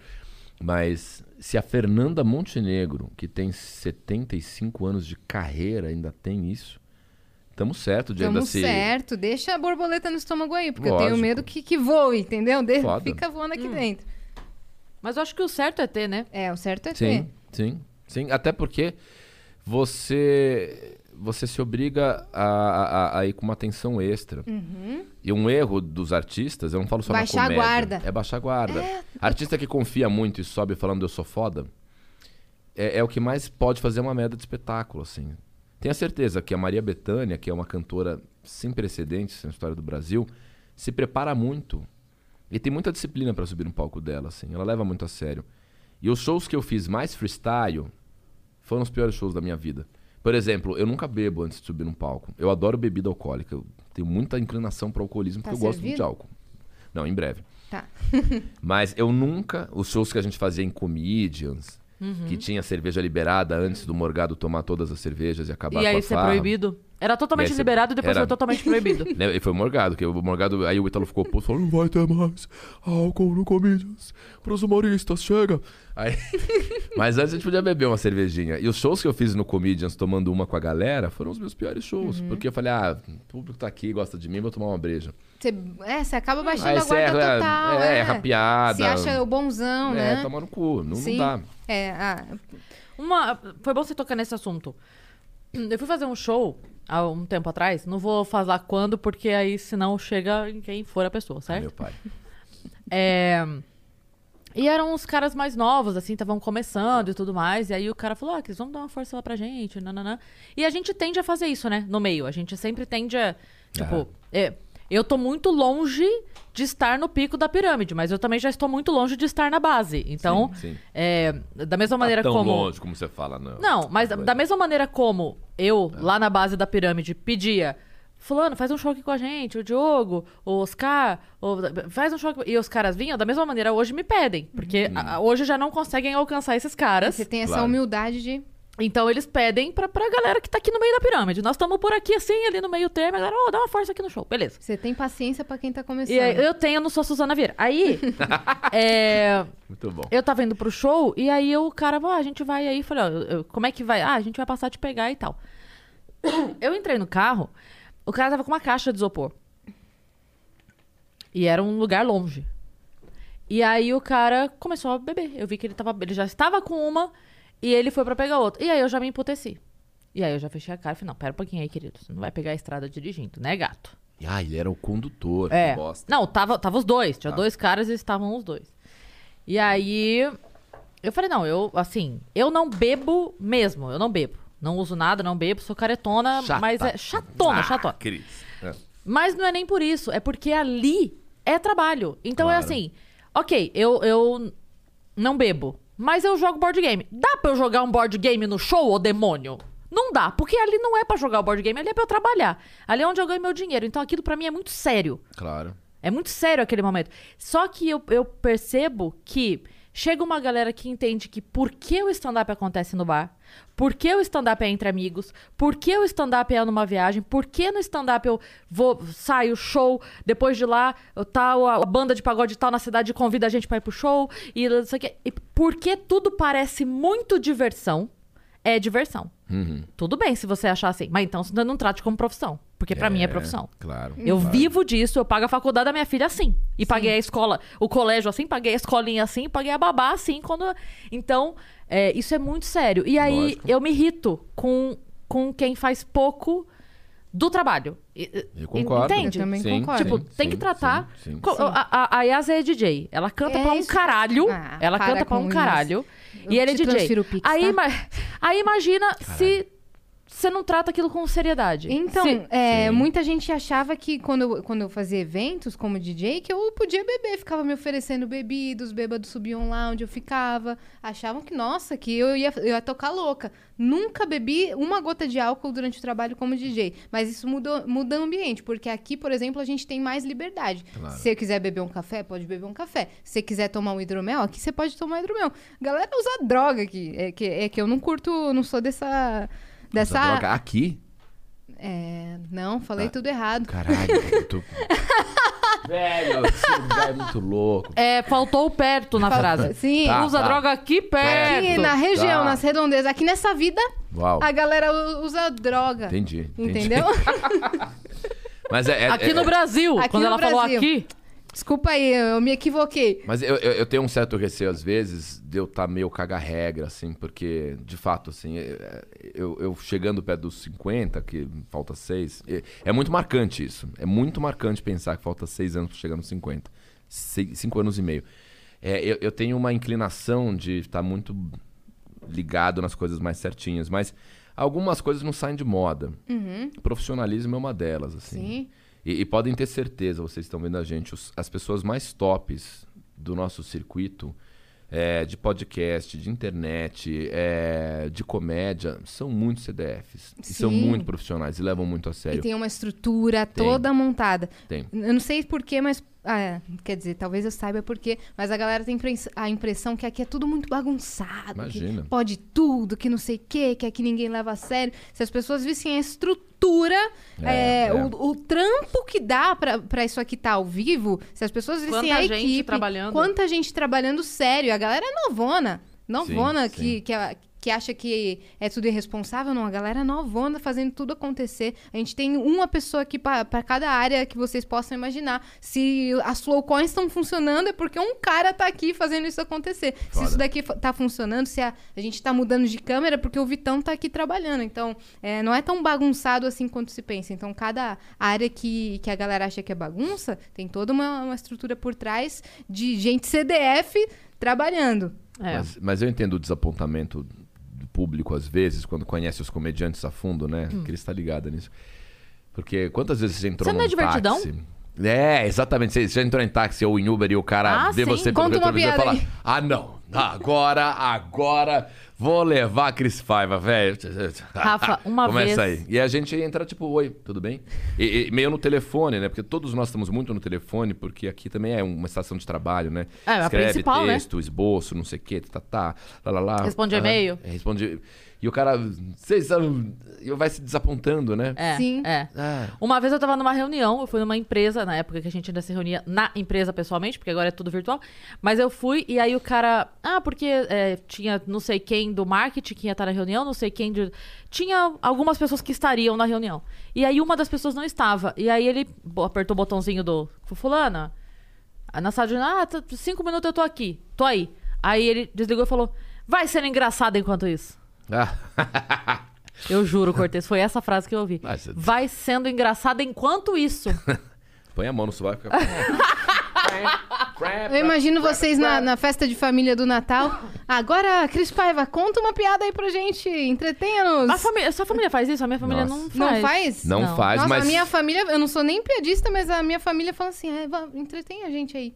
Faz imitação, conta Isso é aí, horrível. canta. Horrível. Aí eu falo, gente, por favor. O que é a única quebra- semana que eu tô tentando descansar um pouquinho. Aí me acham chato. Não, o que quebra a perna é, é quando a gente vai pra essas cidades do interiorzinho, assim, umas cidades é, pra fazer uns shows fora das capitais, assim. E aí você vai dar uma entrevista numa rádio local ou numa TV local, e aí... Então hoje à noite tem stand-up da Cris Paiva, tem stand-up do Rafael Cortez.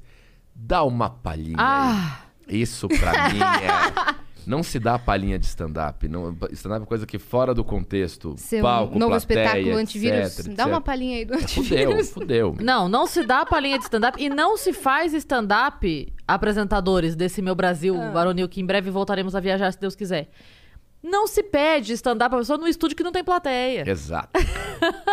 Se bem que depois dessa experiência, é o que a gente tava falando, né? Depois da experiência pandêmica, quem sabe a, a gente a, a gente aprendeu a fazer stand-up em live. A gente, eu, eu testei as piadas do antivírus o show, já que eu não podia testar com plateia. Eu fui testar na internet em live, de Instagram, em live, de Facebook. Com vídeo chamada, as É, pessoas. viu chamada. E, e- e não podia parar pra ler os comentários. Tinha gente analisando a piada, ou dizendo que bosta de piada, ou isso aqui pode ser legal se você for por aqui. Eu tinha que nortear a eficácia da piada por emoticon. Eu ia fazendo aqui e se tinha risadinha, carinha chorando de rir, etc, tava bom. Se mandava soninho, z, z, z, z, z, eu falava, fudeu. Eu ia cortando e ia pra... Então, talvez depois da pandemia a gente consiga dar palhinha em estúdio com dois cinegrafistas e um condutor. Porque você deu uma reformulada no, no modo de, de fazer, Não, né? Todos nós, né? Todos Você fez nós. drive? Muito drive. Fiz, fiz muito. E gravei esse show, esse especial que eu soltei. É o único show do circuito que foi gravado num drive-in. Porque era onde dava pra gravar. A pandemia tava muito feia. A gente não sabia quando ia abrir os teatros. Eu falei, vou registrar em drive-in pra ser o registro de uma época mesmo. Eu queria que fosse isso.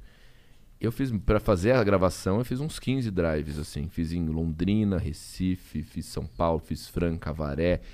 Pi, pi, pi. E eu, é uma merda fazer drive. Eu, eu continuo achando difícil. Eu tenho um especial inteiro feito em drive. Mas primeiro, o drive não é lugar bonito. A imagem não fica bonita. a luz do palco é mais escura. Carro não é uma Con- coisa legal, é. entendeu? E você tem que codificar, tipo, risada é buzina. Piscou o farol alto, é uma aprovação ou não, ou uma reprimenda. Você Então, tá no filme de carros da Disney, tá ligado? e você vai acostumando a ter que lidar com silêncios, assim, porque às vezes você fez a piada, sabe que a piada é boa, você confia no seu material, mas se ninguém buzinou e ninguém piscou o farol, significa que é ruim? Não, o cara pode dentro do carro dele rindo, ele pode estar ali. Ele não vai buzinar, porque a buzina é um código chato, é um código sonoro invasivo. Então, eu não gosto de buzinar, não gosto que buzinem pra mim. Então, às vezes o cara tá lá de, de boa, tá assistindo, tá rindo, e na- no carro dele tá legal, só que você não tá vendo. O carro dele é filmado, tá. Entendeu? É difícil pra caralho. Eu fiz duas vezes. O que você achou? A primeira, eu fui embora deprimida. Assim, É, é, porque eu saí com esse silêncio no coração, do tipo, caramba, ninguém riu, ninguém riu. Porque o som tá muito longe, né? O som da risada tá muito longe. Tá muito. E aí eu fui indo embora pra casa, eu fui vendo os stories e um monte de galera dentro do carro rindo e me marcando. Foda. É, é isso aí. E aí eu, caralho, a galera curtiu. E aí um monte de inbox e não sei o quê, e a galera fazendo stories dentro do carro. Ah, que- ah, por que não você dá, filha da puta? Não, briga. Mas é porque a gente teve que lidar realmente com esse silêncio de risada, né? E a nossa tendência é preencher o silêncio com, com repetição, com comentário, né? Então, sei lá, fazer uma piada. Ah, na minha adolescência eu era tão virgem que meu apelido era azeite porque eu era extra virgem. Sei lá, um, um exemplo.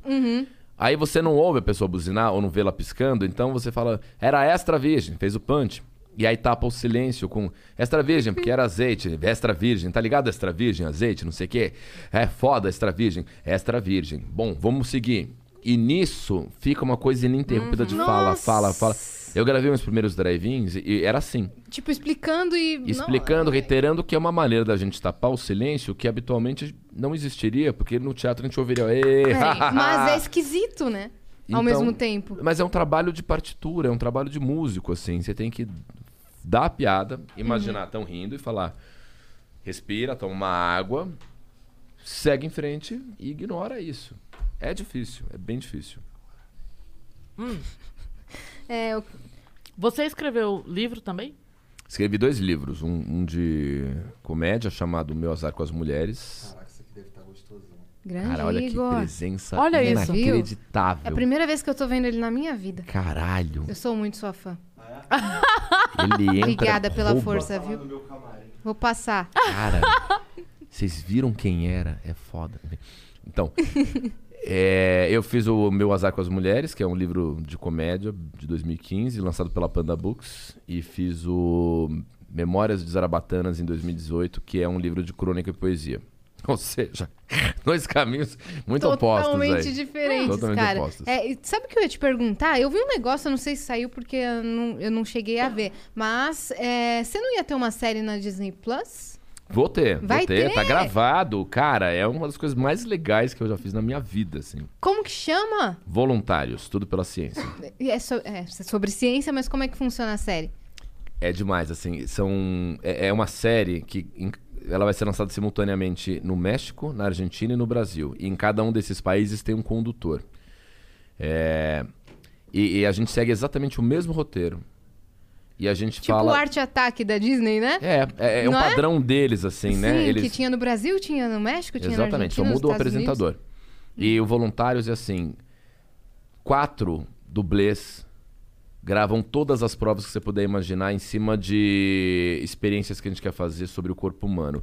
Então, no episódio de hoje, vamos ver quanto que uma pessoa suporta de dor quando é cortada com um papel. Aí vai pro estúdio, um estúdio. Eita! Os caras só gritam. Eles são argentinos, mas assim, eles podem passar em todos os países porque eles só estão fazendo expressões e gritos. Então, em um, eles são testados para ver como suportam a, a dor de corte com papel. No outro, a gente vê como esses voluntários reagem ao frio extremo, ao calor extremo, o máximo de peso que um fio É de um cabelo pode Jackass da suportar. Disney. Mas é muito engraçado. E, e é todo com grafismos, é, é todo descolado, tem intervenção é, sonora pra caramba. É muito bom. Você é o MC. é- E no Brasil eu sou MC, numa, numa leva de lançamentos que a Disney Plus vai fazer de originais. Que ela vai lançar o programa do Porchat, um da Mia Mello, o da Gabriela Saraivá e o meu. Da Gabi Saraiva, a, atriz de atriz, Chiquititas? atriz que vai ter um muito legal. Não sei nem se você podia contar essas coisas, mas É, tá contando. queimando todo o lançamento. vivo. É, Enfim, eu não sei se da Gabriela, eu sei que tem esses lançamentos. E teve o do Santoro também. O Santoro foi o primeiro que saiu com o negócio Verdade. de viagens do mundo, narrando, né?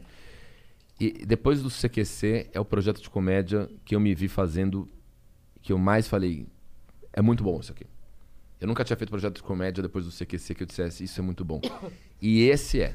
Esse é um negócio que eu falei, puta, eu não vejo hora de estreia. Você já Tô sabe muito- quando estreia, mais ou menos? Junho, julho, uma Ah. coisa assim. Quase segundo semestre ali, Quase, então. quase segundo semestre. Sensacional, Não cara. eu vou voltar um pouquinho, porque eu tinha te perguntado do livro, mas na hora eu tava mastigando e não consegui. é, Coisa que eu quero fazer muito agora. Faz uma pergunta longa pra eu comer uma esfirra. Vou fazer uma vai- pergunta bem longa. Vai fundo. É, levando em consideração. Na sua opinião. é, Uma vez que. é. Então, dado o fato de que. Concluímos que. Nossa, eu achei muito que ia despedaçar esse Eu Renato sei que agora. caiu uma carne aqui, ó. Não, mas é vazado, vai lá pra baixo. O que eu ia falar é o seguinte: você sempre teve esse tom é, mais erudito de falar na composição. Você lançou um CD de música instrumental, eu lembro porque eu fui no lançamento. É, Você foi? Fui. Fui no lançamento. Então, assim, é, você sempre teve essa questão mais. é, de uma cultura mais fina, vamos dizer assim, né? E mesmo você saber, tá tudo bem aí, querido? Você falou da cultura mais fina, eu derrubei cebola. É, que cultura carne. fina. É, agora, Botei de falando volta. de boca cheia, a cultura fina de Rafael E botei Cortez. de volta da mesa na esfirra, pra não Mas é que você tocou Olha dois aí. litros de lusoforme antes de começar o programa. Tá, foi legal. Agora Ele tem tá- carne ele com tá lisoforme. Levando em consideração a cultura árabe, tá? É, É isso, é isso. que ele tá fazendo. Ah, meu amor, mas brasileiro já comeu carne com papelão, carne com lisoforme também não vai matar ninguém. É, sim, o que eu ia falar é o seguinte: você sempre teve isso. E aí, mesmo vendo que era muito mais fácil oferecer, tipo assim, baixar o teu nível pra atingir mais gente, você não atingiu, você não diminuiu. Você falou: "Eu vou continuar produzindo isso aqui que é bom, mesmo que eu atinja 30%, 20% do que eu poderia se eu baixasse o meu sarrafo, mas eu vou produzir o que é bom". Você acredita nisso totalmente ou você fala assim: "Puta que bosta, eu deveria ter botado uma bermuda e ido pro palco de chinelo e falado uns palavrão"? Eu acredito nisso totalmente. Cara, essa é uma pergunta muito foda. E foi Nunca me longa mesmo, fizeram. você comeu esfirra. E foi muito. Não, e foi uma ótima pergunta, porque Grande esse é um pergunta. tema que tá sempre na minha cabeça. E nunca falei sobre isso com ninguém, porque nunca, ninguém me perguntou isso. E é uma coisa que eu falo com a Marcela, minha namorada, falou direto. Eu sempre falo, Marcela, se eu fizesse um show de comédia, stand-up chamado Buceta, o show, é óbvio que eu ia botar público pra caralho. E se eu fizesse, é, em vez de Elegia da Alma, violão clássico, o disco que você foi ver eu lançar, ou Música Divertida Brasileira, que eu lancei com Pedra Letícia e o Cambota, eu fizesse um Pancadão do Cortez, Trap funk do é, Cortez. se eu, se eu, em vez de tocar violão com melodias do Tom Jobim, harmonias elaboradas, o caralho, violão clássico Carcasse, Giuliani, essas coisas que eu fico tocando bar, eu me dedicasse a só fazer tchap, tchap, e umas letras engraçadas, é óbvio que ia ser melhor. Pra Você mim, sabe em é termos de comercial. sucesso. Financeiramente, né? Eu ia ganhar dinheiro, Você sabe o que é mainstream? Sei, não, lógico. É, mas é uma questão ideológica, eu não, não vou baixar. Eu posso fazer concessões. Por exemplo, quando eu estava no CQC e queria lançar um trabalho musical, eu lancei um disco de violão clássico. Porque era o que eu acreditava. E muita gente na ocasião falou assim: pô, você tá num programa de comédia, você é humorista, por que você não lançou um negócio de música ligado ao humor? Anos depois, eu levei isso em consideração e lancei Música Divertida Brasileira, que é o meu trabalho, onde músicas engraçadas da MPB são relidas em versão pop rock, com uma banda de humoristas, Pedra Letícia e o Cambota. Aí eu fiz. Eu sempre encontro uma maneira de ouvir o que as pessoas estão falando e ver se dá pra fazer um meio termo do que eu acredito e do que elas querem. Agora, baixar o nível pra caramba e fazer uma coisa que eu não acredito, É, não faço. que É, eu você não digo- quisesse, né? Eu não digo nem baixar o nível em questão de qualidade. Entende o que eu quero dizer? eu tô assim, sim, fazer sim. uma coisa mais popular, não em qualidade, porque a coisa popular também tem qualidade. É, eu não tô Claro. nem colocando isso em questão. Mas eu tô falando, o seu jeito de falar, o material que você entrega, ele, ele tem uma- um, um público mais restrito, né? Tem, tem, tem. Pô, deixa eu ver esse CD aí. Mas eu, aliás, um, é um pra cada um. aqui. Ah, já, eu já ia roubar, eu ia falar, é meu, hein? Mas você tem total razão, Cris. A gente não tem que achar que porque é popular é ruim. Porque senão a música popular brasileira não seria o que ela é em termos internacionais, Sim. né? Na MPB você tem o Gil, Caetano, Betânia, Gal, Chico e todo mundo, Chico César, Vanessa da Mata, umas pessoas novas, né? Luísa Posse, Sim. enfim.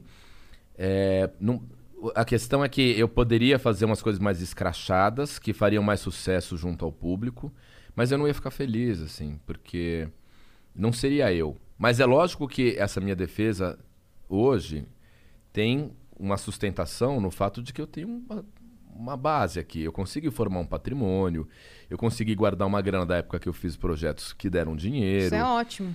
É, então E agora vai aprender a investir aqui com a- Vou poder investir aqui com a LTW Consult, Leading the World, The Way. Enfim. então é óbvio que a, a zona de conforto que eu consegui criar para minha vida e carreira me permite ter uma convicção. Não vou negar, não, eu não vou aceitar esses convites. E volta e meia existe uma- um convite assim, sabe? Uma tentação de fazer uma coisa dessas.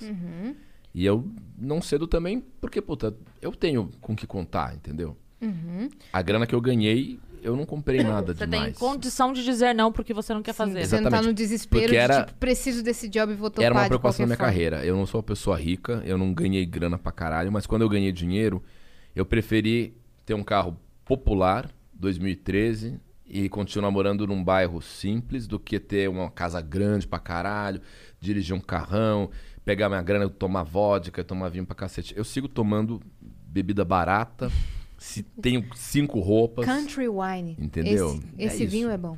É 15 conto. Country wine? É. Não Conhece conheço. esse? Não, Ou não. Pode comprar. Esse daí é o vinho barato Não, mais gostoso Mas que 15 tem. conto também você tá de fudo, né? Juro por Deus. Porra. Te juro por Deus. Mano. Dica de Yas, Yas manja dos negócios. É, é, e olha que eu não bebo muito, mas é, eu Boa. conheço esse daí. Gostei. 15 conto é Gostei de sensacional. Então você tem uma, uma reservinha, né? Que me ajuda a que te negar. ajudou a, a- Sim, mas, por exemplo, é uma coisa que, é, que tá no mainstream hoje é podcast, mas é um formato muito legal, que eu te vejo fazendo. Esse eu vou fazer. Então. vou fazer. Vem aí o Love Treta Podcast. O meu canal de Ah, YouTube volta como podcast. Eu só não comecei porque eu não tenho a coragem que vocês estão tendo de, de gravar várias entrevistas com as pessoas na pandemia. E eu acho louvável, não tô reprimindo vocês, não. Aham. Eu acho que vocês estão certas, porque vocês estão trabalhando e estão promovendo um espaço para as pessoas saírem da depressão que elas têm, de não se sentirem úteis, né? Muita gente vem dar entrevista para vocês aqui e elas vêm com um tesão redobrado, porque não dá Não tá para fazer nada. nada. Sim. E vocês oferecem um evento na vida delas. Sim, Vocês, o Flow. E pra quem tá em casa, né, Rafa? Exatamente. tem. é, eu recebo Exatamente. muita mensagem assim, vocês estão sendo minha companhia. Lógico. Eu fico, eu fico esperando o horário do dia pra estar com vocês. Porque a galera tá. Eu só espero que, do mesmo jeito que a gente tá aqui correndo risco por vocês, vocês não abandonem a gente depois que voltar tudo ao normal!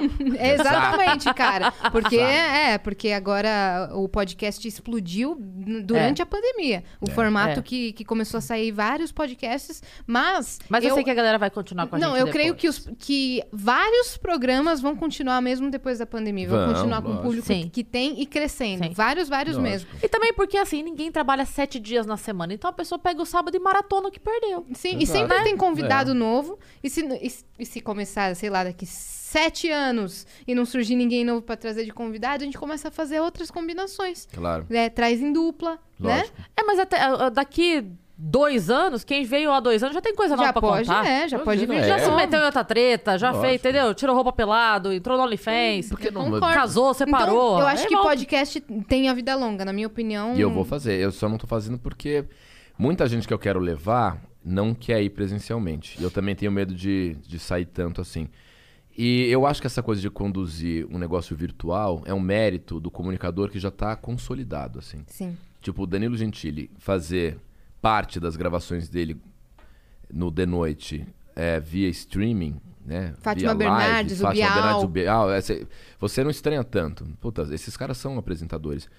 Eu vou começar um podcast que eu preciso estar tete a tete com a pessoa e, e ela vai estar na casa dela, vou ter o tal do delay.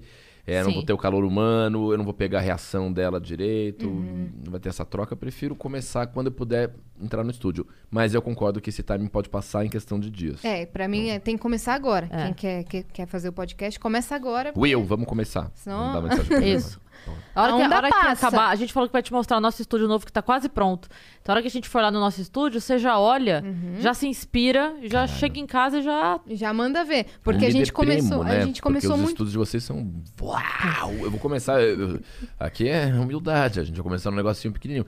Isso aqui, olha essa É, mesa. que a gente já começou Talhada. hypada. Ela é talhada. Graças ao flow que a gente começou nesse nível. É. Caralho. Se se eu fosse começar do zero, ia ser no meu quarto. E a gente não teria se conhecido. é verdade. Então tudo caiu. Talvez um dia a gente se conhecesse, porque a- a- o caminho da Yas ele permeia muito o- O a comédia, o humor Tá. de maneira geral.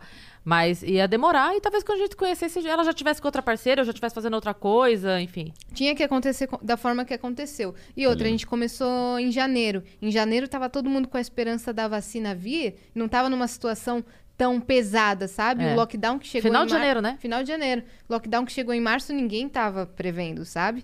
E a gente teve bastante problema de agenda e é super compreensível que vários convidados É. não se sintam à vontade. Claro. É, Mas a gente tá tomando todos os cuidados aqui. Fazem bem. Muito bom. É isto.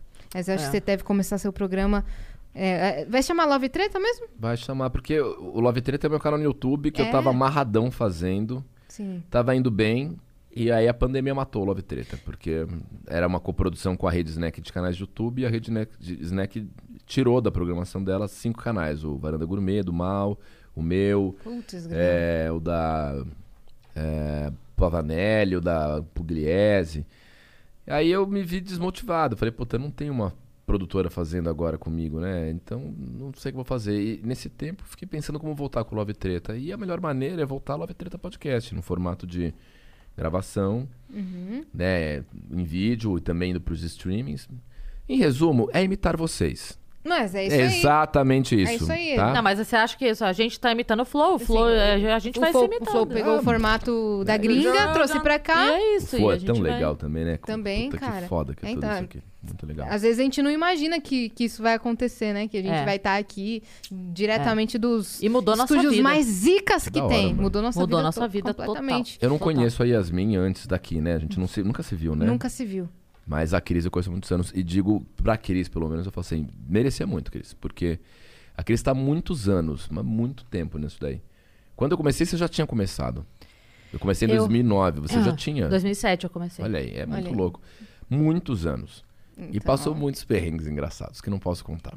Tem histórias muito divertidas. Ah, alguns, alguns você pode, se quiser. Você quer, Você quer me jogar na fogueira? da- Não, não, quero, não, não quero. Mas assim, Pô, seria- merece muito, merece. Seria divertido. Ela merece. não ia ligar, eu acho. Não, não me importa, o Você- Rafa sabe. Não, não, não. entre, entre por causa de vida pessoal, Então- coisas assim, que ele então se beleza. fudeu muito também. Então tá na hora da. É merecido. Tem umas pessoas que estão Chega. fazendo sucesso é, agora. chega, né? Deu já. Que nem ela postou ontem no Instagram, porque Cris Paiva se mudou. Vou reerguer o meu castelo. Vou reerguer, postei uma martelo, foto, é. Reconquistar o que eu perdi. Sei que vão bem. tentar me destruir, mas vou me reconstruir, voltar mais forte que antes. Ó, O arrepiei. Império Cris. Paiva. Aí eu, ontem, a hora que eu postei, que eu entrei na, na casa, eu tirei uma foto no chão. Aí foi um cara que botou assim. Não é possível, até eu que sou paupérrimo não tenho dinheiro pra comprar móveis. Mas eu falei, mas quem disse que, o que a foto é porque eu não tenho dinheiro pra comprar móveis, animal? Que acabou de pegar a casa anta. né? Ai, é, acabou, tá Ah, vazia. até parece. Até parece o quê, animal? Presta atenção aqui no contexto da história. Inclusive, já- os móveis já estão no gatilho aí. Já estão, já estão vindo. É uma parceria Tá com a Móveis Carrara. Mixlar. Olha, dos móveis não, mas do a parte de eletrodomésticos, uma loja vai fechar comigo uma. É. Uau! Que vão me mandar You uns. pre- Não tudo, obviamente, porque afinal de contas eu preciso de uma casa inteira. Mas eles vão me dar uns presentinhos aí. Fiquei bem feliz. Depois eu conto Fique lá no mesmo. meu Eu, eu Instagram. queria que fizessem com com o meu apartamento quando eu mudar, que nem fizeram com o do Ed Gama, cara. Os libaneses lá do interior chegaram na- no apartamento novo do Ed Gama falando: posso sair. Expulsaram ele de casa, fica três dias num hotel, a gente vai montar tudo pra você. Deram pra ele aí. tudo? Tudo! Eles montaram o apartamento inteiro. Oi, alô, sabia. tudo bem? Alguém alô, quer irmãos invadir minha casa? Irmãos Conceito, Habib, vamos fazer aí. Aí, ó, é parente. É, primo, cara, vamos fazer aqui. É, é primo. É isso. Parabéns. É isso. Muito Mas estamos aí, aos pouquinhos estamos recuperando as coisas e fazendo tudo direitinho. Faz muito bem. É, sem pressa, né? Sem Sim, pressa. Tá Não certo. tem porquê, não tem porquê. Eu, eu tive. Eu tive outras questões pra colocar na frente. Eu fiz a minha cirurgia que eu queria muito fazer. Era um sonho meu fazer. E aí eu, eu poderia ter, antes disso, mudado pra um AP, sabe? Eu tava numa kitnet e tal. Mas eu falei, cara, eu tô esperando há tanto tempo fazer essa cirurgia. Eu vou aguentar as pontas mais um pouquinho aqui, no, no meu Faz bem, quartinho. tá certo. É, faço cara. minha cirurgia e depois eu mudo. Mas- E, e fazer sucesso é, é uma coisa. Acho que todo mundo tem direito de fazer sucesso. Todo mundo tem. E eu imagino que as pessoas que trabalhem em direito, que trabalhem com a verdade, que tenham preocupação com qualidade de conteúdo, vão fazer sucesso. Isso vale pra vocês que estão assistindo a gente também. O sucesso, ele é uma consequência. Ele não deve ser uma finalidade. As pessoas que tratam o sucesso como finalidade, essas muito possivelmente não farão sucesso e merecem não fazer sucesso. Porque passa a ter uma série de inverdades, tem uma série de sacanagens. Tipo, eu já fiquei com meninas no passado, antes de namorar a Marcela, que eram muito deslumbradas com a condição do sucesso. Eu lembro de uma garota que, quando eu tava no Big Brother, tinha um quadro em 2017, ela falava: Me apresenta o Boninho, o sonho da minha vida é entrar no Big Brother porque eu preciso ser famosa. E aquilo me broxou pilhada- muito. é, E ah. ali, ali eu falei: Puta, se isso aqui não tá indo bem, já agora desceu goela abaixo, não vai, não vai rolar. E eu falava assim, mas então você não vai fazer sucesso. Você vai fazer sucesso porque a meta da sua vida é entrar no Big Brother, ser fa- famosa a partir do quê? Uhum. Agora, pessoas que têm conteúdo, que têm é, shows legais e Vai fazem sucesso construindo hoje, degrau por degrau, cara. Às vezes, Merecem, às vezes o cara. negócio não tá nem dando retorno, mas você tá ali fazendo porque você acredita no bagulho. E você sabe que você vai chegar lá. Então vai plantando, vai é, subindo os baby steps, assim, né? Passinhos de bebê, que, que o retorno vem logo. É. Que o retorno vem logo. Mas é, é preciso tomar cuidado com a coisa do sucesso. Na, na comédia, pelo menos, que Imagino. é a nossa área, eu vejo que o sucesso é uma grande motivação, assim, do nosso meio, assim. E nem sempre fazer sucesso na comédia é legal, porque as pessoas podem mudar muito, assim. Eu sei de alguns casos, assim, de pessoas muito próximas, inclusive, que fizeram sucesso e eu não as reconheço. assim. Mudar personalidade? Personalidade, Tudo. conduta, mudar a brodagem, mudar o relacionamento. Eu tenho amigos. Eu tenho, eu tenho exemplos, eu não vou dar nomes, assim, mas Claro. eu, eu sei de pessoas Quem? que eram brothers. Nossa, tem alguém muito próximo a mim que era muito meu brother e hoje faz sucesso e eu não reconheço esse cara. É um, um amigo, assim, que eu falo. Será Como que ele que tá? já era assim?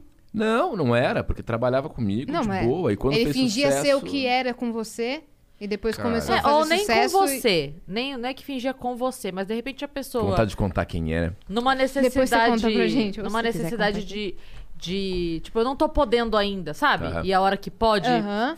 aí faz. Aí mostra quem é. É. É, eu vi uma frase outro dia, antes da gente começar, na verdade, foi no final do ano passado. Que eu achei muito engraçado quando as coisas começaram a acontecer, a gente começou o podcast aqui e, e- tudo começou a vir a, a passos um pouco mais largos do que a gente estava esperando, inclusive, obrigada, Senhor. Mas eu tinha visto isso e me marcou muito, que eram uma, aquelas imagens de, de internet que, e tinha um quadrinho escrito assim: é, A sua próxima fase vai fazer as pessoas se arrependerem de não terem te tratado bem. Que legal. Sim, sim, Que sim. foda. E, e é impressionante como quando você tá numa situação melhor, pipoca. Gente É. que não dava um like na tua foto e de repente tá no WhatsApp falando: Oi! Oi, sumida! Quanto tempo? Nossa, Oi! isso é cruel. É que nem aquela frase, comemore as pequenas conquistas dos seus amigos agora, pra depois você não reclamar que ele tá comemorando as grandes conquistas com outras Com pessoas. os novos amigos. Com os novos Foda. amigos. É verdade. É. Porra. É. Porque a gente, a gente percebe, né, quando a pessoa reaparece do nadão, assim, do nadão. A hora que eu tava lá fudida precisando de show, não lembrava meu nome. Aí agora, de repente, opa, isso aqui, fala, ah, É foda, tá né? bom, queridão. E você vai ver isso agora acontecer bastante. É, Isso- então. Aí eu faço o quê? Marco, mesmo assim. Falo, pode Marca vir, porque eu bem. não sou você. Caralho. Isso é lindo. Aí isso você tá é falando, lindo tá falando isso olhando no fundo do meu olho, eu fiz isso? Não, não, não, não. Achei que era pra mim, ah, as pessoas reaparecem do nada, não, né? mas, Mas não, eu chamo ela não pro meu podcast. Não, Caralho, que deu, Pela- eu caguei agora. Não, não, eu faço isso. Eu, mas é- isso eu gosto, sempre fiz. Eu lembro que eu, quando eu dava aula, fudida professora, em trabalhar de ônibus, várias vezes eu tava na avenida e passavam assim, tipo, eu via as outras pessoas da escola passando e passavam, sabe, tipo assim, na hora que vai passar, ah, não vi, assim. Beleza. Aí eu fui, trabalhei, trabalhei, eu comprei meu carro. Não era um carro, era um Uno, mas era...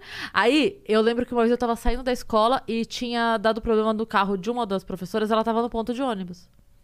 Aí eu tava saindo, eu vi, eu dei a volta no quarteirão, fui, parei e falei, você tá indo aonde? Vamos, eu te levo. Eu amo quando eu levo. esse tipo não, não de é, que, não é que eu te deixo em algum lugar no meu caminho. Eu te levo lá. Uhum. Vamos lá. Maravilhoso. Isso é maravilhoso. Porque eu não sou você. Eu não vou fazer o que você fez comigo, porque a tua natureza é a tua natureza, não é a minha. Que foda. Sim, é, eu vou te dar um exemplo muito mais simples desse que você deu, uma, de uma situação corriqueira que aconteceu mais ou menos isso. Estava eu e o meu pai no shopping, estávamos eu e ele, e aí, sabe, praça de alimentação lotada, fa- faz um tempo já. E não tinha uma cadeira pra gente sentar, a gente já tava com a bandeja pra comer, e aí tinha uma mesa que tinham duas adolescentes e quatro cadeiras vazias. Aí meu pai falou, com licença, a gente podia pegar a cadeira, né, que vocês não estão usando. Não, não podem, é, vai chegar meus amigos aí, vão chegar meus amigos aí. Aí meu pai falou, mas vão, vão chegar porque estão no restaurante ou vão chegar... Ah, daqui a pouco, eles não estão aqui ainda, mas meu pai falou, é que a gente vai comer agora. Não emprestaram as cadeiras, a gente ficou esperando. A- a- a- deram um lugar pra gente, a gente sentou em outra mesa, pois chegaram seis amigos delas. A gente comeu, meu pai até saiu da mesa, e eu vi que dois amigos delas ficaram em pé. Pois eu terminei de comer, levei minha bandeja, cheguei na mesa e falei, com licença. Com licença, arrombada. Com licença, e dei as duas cadeiras. Pros amigos. Nossa, a menina, ela ficou roxa. Ela, Lógico. obrigada, obrigada. Lógico. Que É caralho. isso, mas é exatamente. A tua natureza não é a minha natureza. Exatamente. Eu, se eu tiver uma cadeira sobrando, eu vou te levar até você. As duas aqui, ó, pra vocês. Que Eu lembrei uma história, vocês. uma história que ilustra bem isso. Chupa, otária! Aquela que faz a coisa legal. e- Pega a cadeira da cabeça. Eu lembro que em 2007... Eu fiz isso porque eu sou legal! Tá bom, cuzona do caralho! Imagina eu falando assim. Maravilhoso, né? Porra. eu vou levar a Cris nesses rolês. Ai, que bom. É muito bom, você, você faz a coisa legal, né? Caralho. Sabe por que eu fiz isso, seu animal? Toma aqui, ó, filha da puta. Que situação que você lembrou disso? Eu lembrei, assim, 2007 é, é- é um ano que me marcou muito. Tem muito tempo já, 2007, mas eu lembro que eu era o estereótipo do artista independente morador da Vila Madalena, né? Chão de tacos. Eu era um cara que morava num apartamentinho pequenininho do BNH, da Vila Madalena. Eu era o jumento de Os Saltimbancos, a bruxa malvada do oeste de O Mágico de Oz. Eu acompanhava uma ventríloca como violonista. Então, tinha tocado por cover artístico num restaurante francês. Eu era um, um típico artista da Vila Madalena que tomava no cu, ganhava um troquinho ali, outro colar, contava história numa livraria de final de semana, animava festinha. Eu era um artista da fome mesmo. Roots. Roots. E eu tentava um lugar na TV de todas as maneiras, porque naquela época, estar na TV equivalia a você ter um podcast de sucesso, entendeu? A TV tinha muita força em 2007. Vai no Big Brother. E eu tentava de tudo, Olha mas aí. ainda não tinha Big Brother. Ou tinha Big Tinha. Brother? Tinha, tinha. É porque teve uma época que o Big, o Big Brother caiu. O Big Brother teve uma fase assim. E teve, depois É. cara. Teve total. Pô. Sim. E eu lembro que naquela época era uma questão de honra, eu tinha que estar na TV. E aí eu ia fazer os testes e não tinha nada pra mim, assim. Eu não era nada conhecido. Então eu ia fazer os testes pra tentar pegar uma ponta no comercial aqui, no comercial colar. Aí eu fazia bem o teste, no que eu saía, eu cruzava o, o ator que fazia todos os comerciais falava, puta, perdi, o cara tá entrando fazer o teste, já era. Dito e feito. Um mês depois eu via esse cara no ar. E aí não tinha nada, eu só me tomava no cu. Aí eu fiz figuração de McDonald's, apareceu só meu cotovelo. Aí eu consegui um trabalho no Canal Ideal. O Canal Ideal substituiu a, a MTV depois que ela saiu do ar, né? Nossa. O Canal Ideal, em 2007, ele era um canal do Grupo Abril. E ele era um canal de corporativo. Aí me contrataram fazer um programa chamado Pergunte ao Red Hunter. E eu era um ator que fazia umas sketches engraçadas. O Red Hunter falava: as situações no meio corporativo envolvem dinâmica. Não faça como ele. Aí vinha uma sketch comigo. E era muita humilhação, porque eu ganhava muito mal. É, é, era uma grana que saía um mês depois, cheia de desconto. Era tipo 150 reais a diária de gravação, e quando eu ia receber era 90 conto. E Você todo o tinha meu ficado lá trabalho. oito horas, né, gravando. E todo o meu trabalho era subordinado a um, a um moleque, assim. Era, era um garoto mais jovem do que eu, que era diretor. Ele era um cara muito poderosinho ali dentro. Ô, louco. E ele me tratava muito mal, assim. Eu sempre tentando ser solícito com o cara, não sei o quê. Ele sempre me impondo as coisas. É isso aí, Cortez, quer, quer, quer, não quer. Era um cara cheio de pompa, porque o canal tava crescendo. Você tinha uns 20 e poucos anos? Ele tinha uns vinte e tantos, assim, sei lá. Eu já tinha 30 anos, né? E aí o que aconteceu? Eu saí, não aguentei mais. Falei, puta, não dá pra trabalhar por esse troco. E, eh, quando- e antes de ir embora, eu falei assim, puta, preciso de um favor, de um favor teu, cara. Tá aqui um DVD. Você pode pôr nesse DVD as imagens que eu fiz aqui, as sketches, porque eu não consegui gravar nenhuma. Eu preciso muito pro meu videobook. Aí ele falou: Eu vou ver, vou ver se eu tiver um tempo pra você, eu vejo. Não, não tô à sua disposição. E ele nunca me deu o DVD. Teria feito muita diferença pra mim aquele DVD naquela Pros fase. outros trabalhos, né? O que aconteceu? Portfólio, né? Naquele mesmo ano de 2007, eu fiz um teste pro CQC e passei. Aí começamos 2008, março de 2008, o CQC estreou. Abril ele era um sucesso, maio era uma catarse. Quem me mandou um e-mail, o tal do cara. Fala, Cortez, que caralho, hein, mano, você. Porra, vi que você tá aí, sabe que o canal não deu certo, né? E eu tô sem trabalho. Queria te perguntar, em velho, em nome dos velhos tempos, você pode me conseguir uma Eu vaga aí na Em produção? nome dos velhos tempos é, é fogo. E né? aí, o que aconteceu? Eu, eu me enrolei na minha, na minha serpente, né? Peguei a minha cauda, fiz. escorregando aqui. Abri meu laptop. Querido João! Tá, tá, tá! Vamos lá, cara! Assim, eu, eu me armei, eu tava esperando, eu estava. Uma sede de vingança. Falei, Olá, João, como esquecer? Puxa, puxa o mic, você?" puxa o mic, puxa o mic. João. Cara, lógico que eu vou te ajudar, vírgula. Apesar de tudo que você me fez. Aí eu mandei um e-mail para assim, vou te ajudar, mas eu queria só te lembrar que quando eu precisei da sua ajuda, você não me ajudou. Mas Você sabe o que eu vou fazer? escreveu Sim, eu fiz questão, falei. Ah. Mas a vida dá voltas, não é mesmo? E eu vou te ajudar. Manda o seu currículo, eu vou te indicar você pro, pro, pro CQC. Aí eu não precisei indicar, porque ele mandou na sequência um, é, foi mal, eu me dei conta da cagada. E, ele nem pediu adiante. Hum. Eu nunca mais o vi, nem sei o nome dele. É pra mostrar que o mundo dá voltas, Dá, cara. É. cara. O mundo dá muitas É, em, voltas. em compensação, tem muita gente que bota fé na gente a- sem a gente ter nada, sem a gente ter É. sucesso, que depois for- a gente for- continua fortalecendo. E É. essa galera aí a gente dá valor. Mas a gente não tem mágoa, não. A gente não guarda rancor. Não, Não, eu não guardo rancor, eu uma- guardo nomes. Eu Tem guardo, uma lista aqui, ó. eu guardo endereços, é, É, diferente. Ela É tem um. Death Note. É. Mas você sabe que eu, eu, eu tenho uma coisa, Rafa, eu não sei.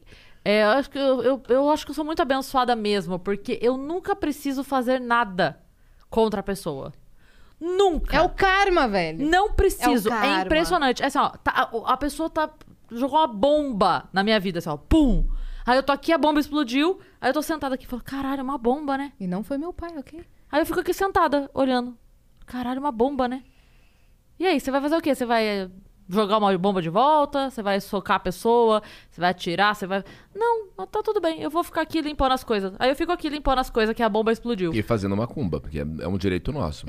Trabalho, encosto. E aí, eu abri... Você conhece o Ricardo Hudson? Ricardo Hudson, Ah, companheiro do Marcelo Médici. Não. O Ricardo O Hudson. Marcelo Médici é gay? Tô brincando. Vai, fala. Bom dia. O sol já nasceu. E, e aí, ele me ensinou uma coisa que eu aprendi Ah. com ele no, no pior momento da minha vida. Ele me ensinou uma coisa que ele falou assim. Eu falei, ah, eu, que- porque todo mundo fica falando, faça isso, faça aquilo, abre BO, faz o cacete, nananana. E aí eu falei, não, não quero. Ele falou assim, Cris, agora a gente vai sentar na beira do rio e vai esperar o corpo passar boiando.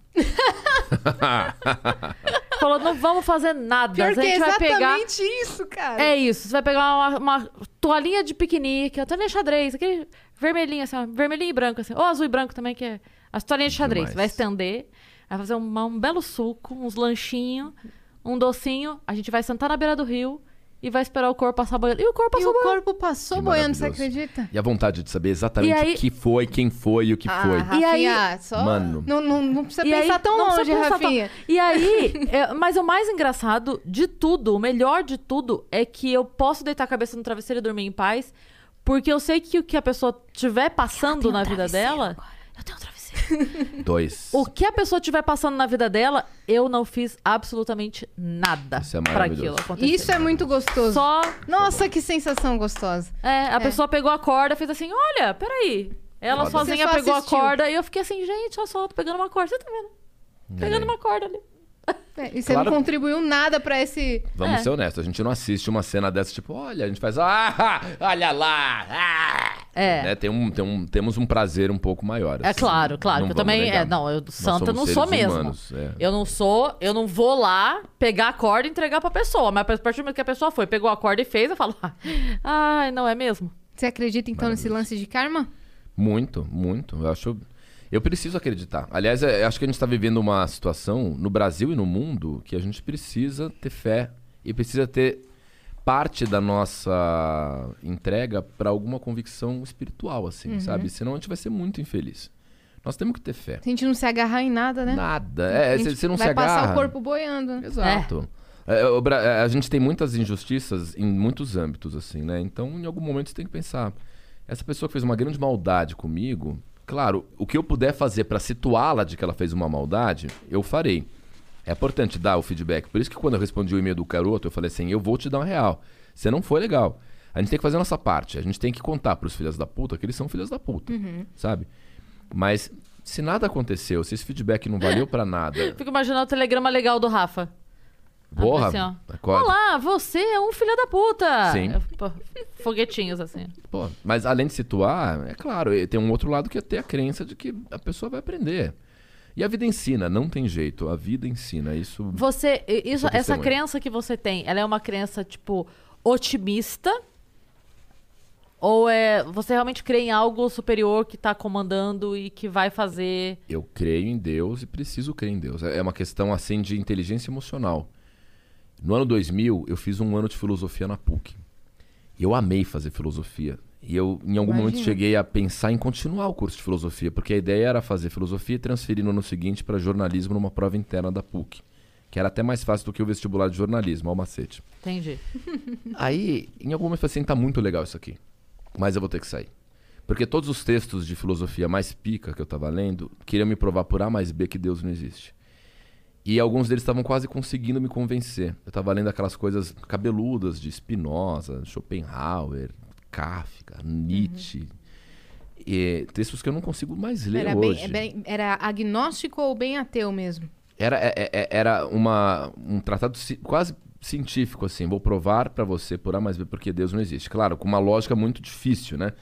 É um, texto filosófico que tenta provar alguma coisa sempre parte, assim, da apresentação do conceito Deus não existe. Provarei isso através de quatro premissas que se subdividem, cada uma delas em seis pontos.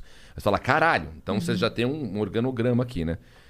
E ao final do texto, você fala, puta, Não fudeu. entendi nada. Fudeu, não Chama o existe. PowerPoint lá de Curitiba. E aí eu começava a ficar chocado e eu falei, não, eu não posso permanecer num curso que quer me provar uma coisa que faz mal pra minha vida. Sim. Eu sou muito mais feliz acreditando na existência de Deus do que tentando pensar se ele não existe. Porque eu preciso acreditar que Deus existe. Pra reparar injustiças, pra reencontrar pessoas. Eu preciso saber que quando eu morrer, eu vou rever minha avó, que é a pessoa que eu mais O sinto que, que você falta. acha que acontece pós-morte? Eu sou espírita, então eu realmente acredito no nessa ascensão do espírito, né? Deus é uma fonte de energia, é, não representada por um velhinho, ele não tem uma pele, não tem uma cara. Eu vejo realmente a religião como uma pirâmide. No ponto da pirâmide, lá no topo está Deus. E para você subir até Deus é uma questão de mérito, né? Então, conforme as encarnações passam e você vem e volta e aprende e erra, É, você está perto de. Deus. Chico Xavier, por exemplo, já está lá. Ele foi um ser humano muito perfeito.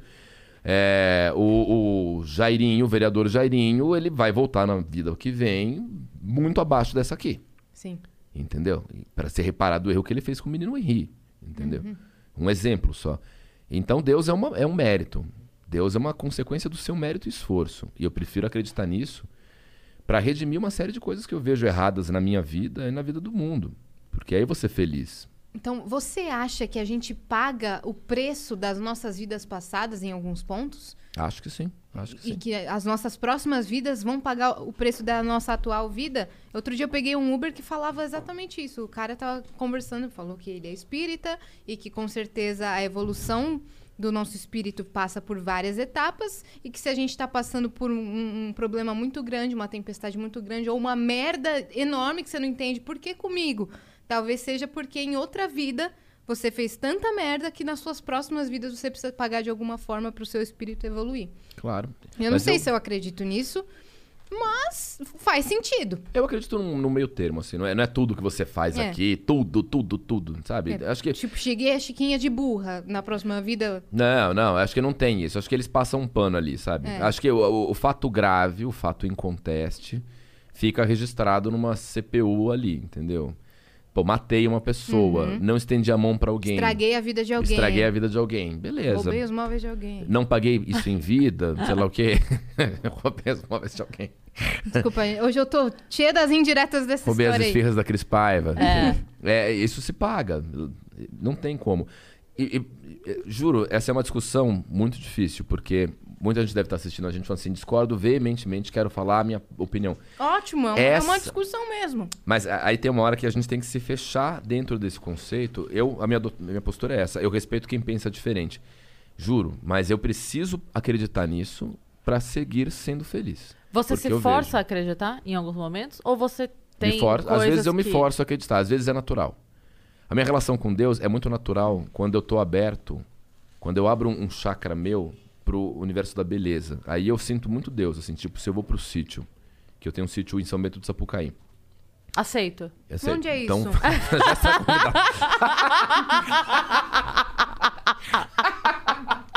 que timing perfeito, puta. Claro, Paiva. é claro que eu vou. Gênia. Isso é coisa de sitcom americana, Cris Paiva. Isso é coisa de Seinfeld. Isso é, eu- e The foi no timing perfeito que você fez isso. Puta que pariu. Genial, genial. E às vezes eu tô lá no sítio e aí eu não tô bem, tive uma semana ruim, perdi um trampo, tô chateado com alguma coisa, briguei com a namorada, sei lá.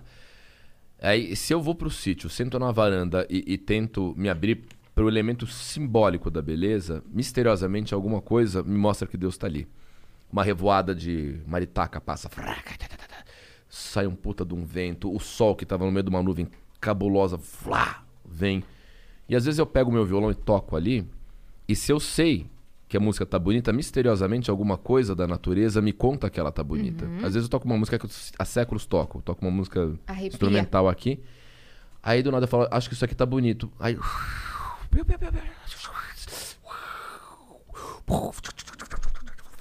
Morcego. Senhor dos quatro Entendeu? elementos, Rafael Morcego, Cortez. Eu gostei da sonoplastia. Como é que é?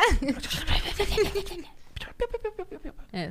Eu, eu, Só eu tenta não noto. morder o morcego, por favor, que já deu muito problema isso. Eu acho que. é- Muito bom. A- a- Faz Por carinho. favor, por favor, Não Gordeta. faça nada não, com eu morcego. não, não tenho cara. nenhuma afinidade com os morcegos.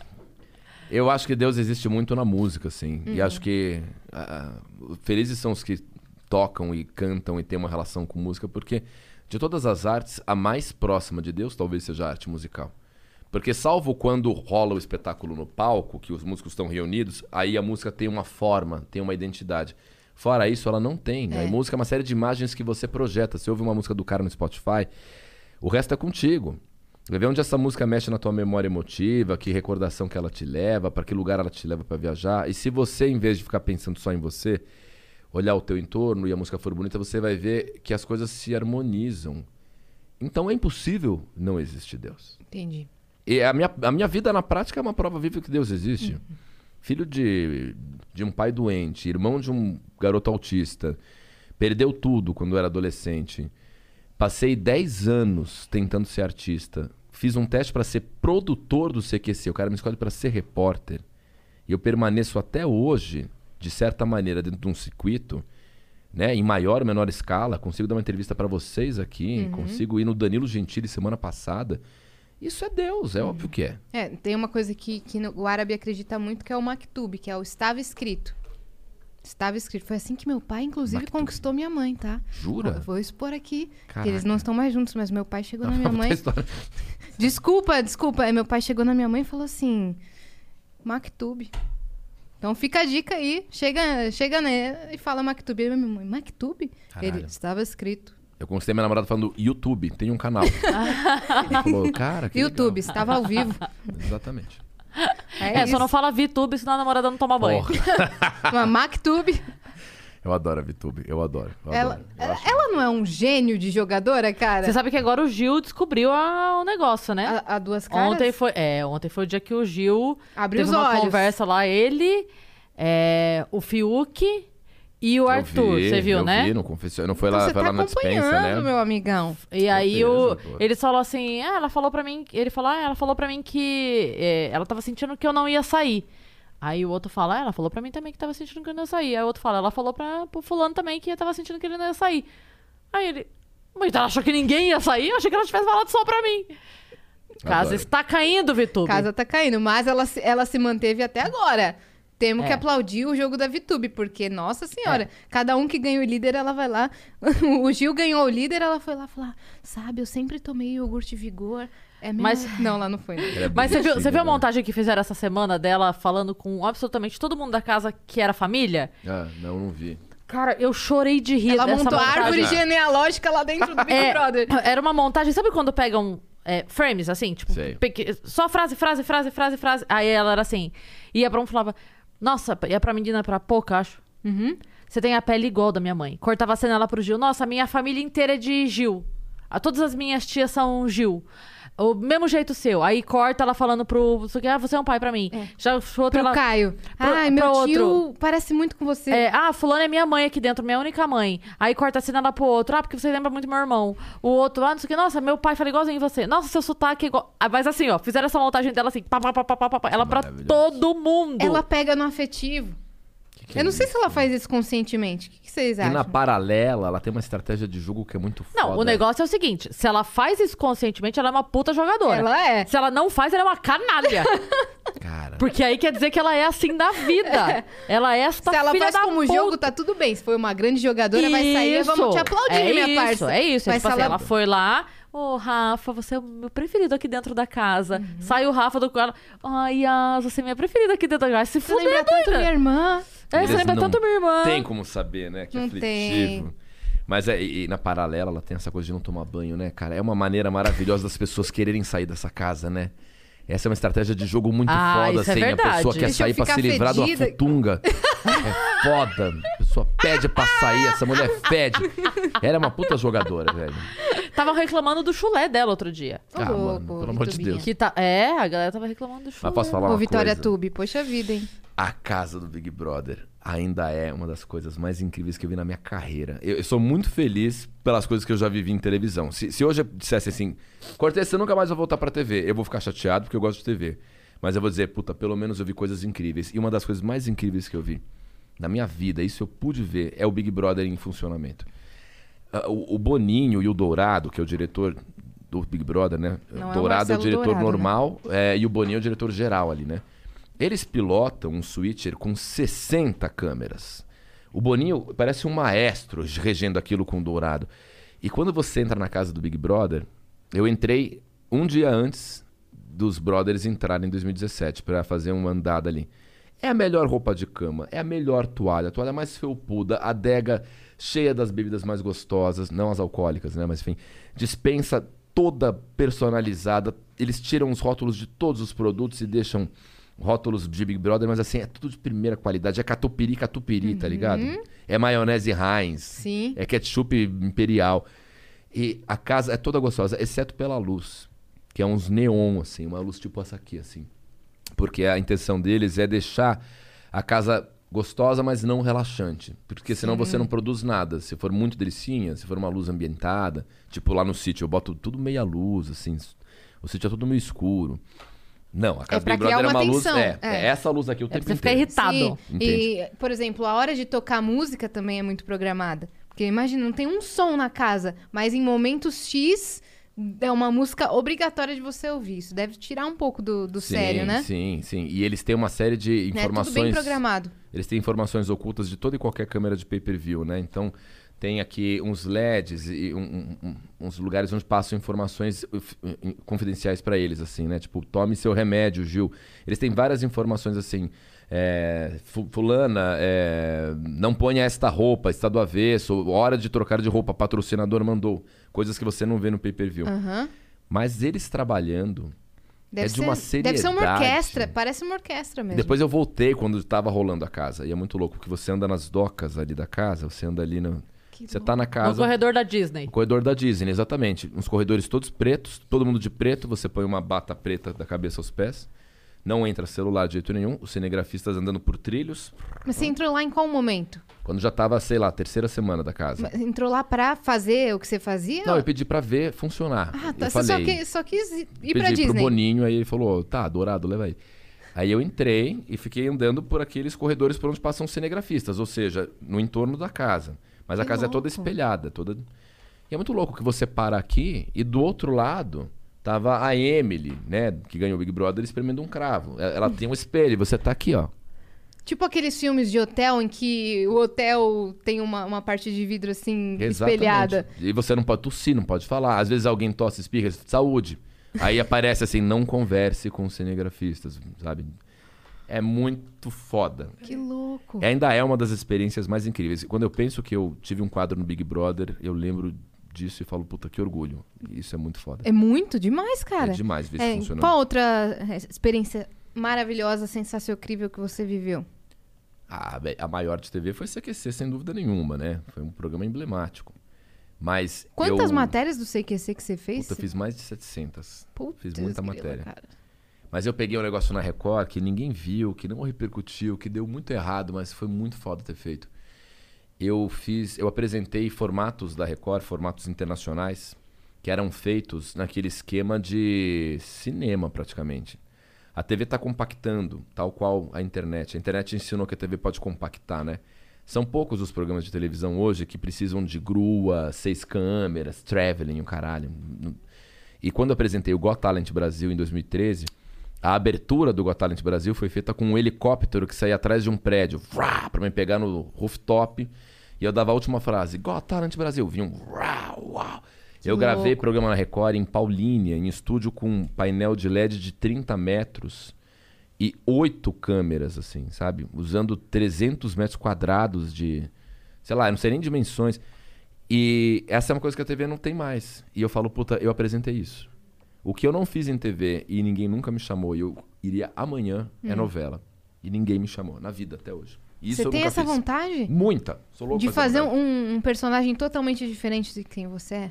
Totalmente. Eu queria muito ser um vilão, um vilão escroto. Ô, O que louco. você acha? Você não tem ser? cara de vilão. Tem Eu sim, vou tem acabar sim, com a tem tua sim. vida. Porque você não sabe. Nossa, risada. Agora você tá rindo? Putz, não tem não, hein? Não tem. É Vocês não viram ainda onde meu Você pai... sabe que quando. Lembra.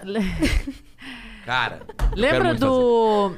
Ai, meu Deus, eu vou falhar com o nome. Francisco Milani, que fazia Lembro, o. lembro. Pergunta Idiota Tolerância Zero, lá que Sei, ele fazia sim, o. sim. E aí teve uma época que o. o Conheço muito essa história. Tô o- vivendo ela na pele. O Alci... Não, porque eu amava esse quadro da Carolininha. Calma, é só a Carolininha que tá aqui, não sei o quê, bababá. E eu... sempre o cara falava assim: Senhor Saraiva, o senhor por aqui. Não, não tô aqui não.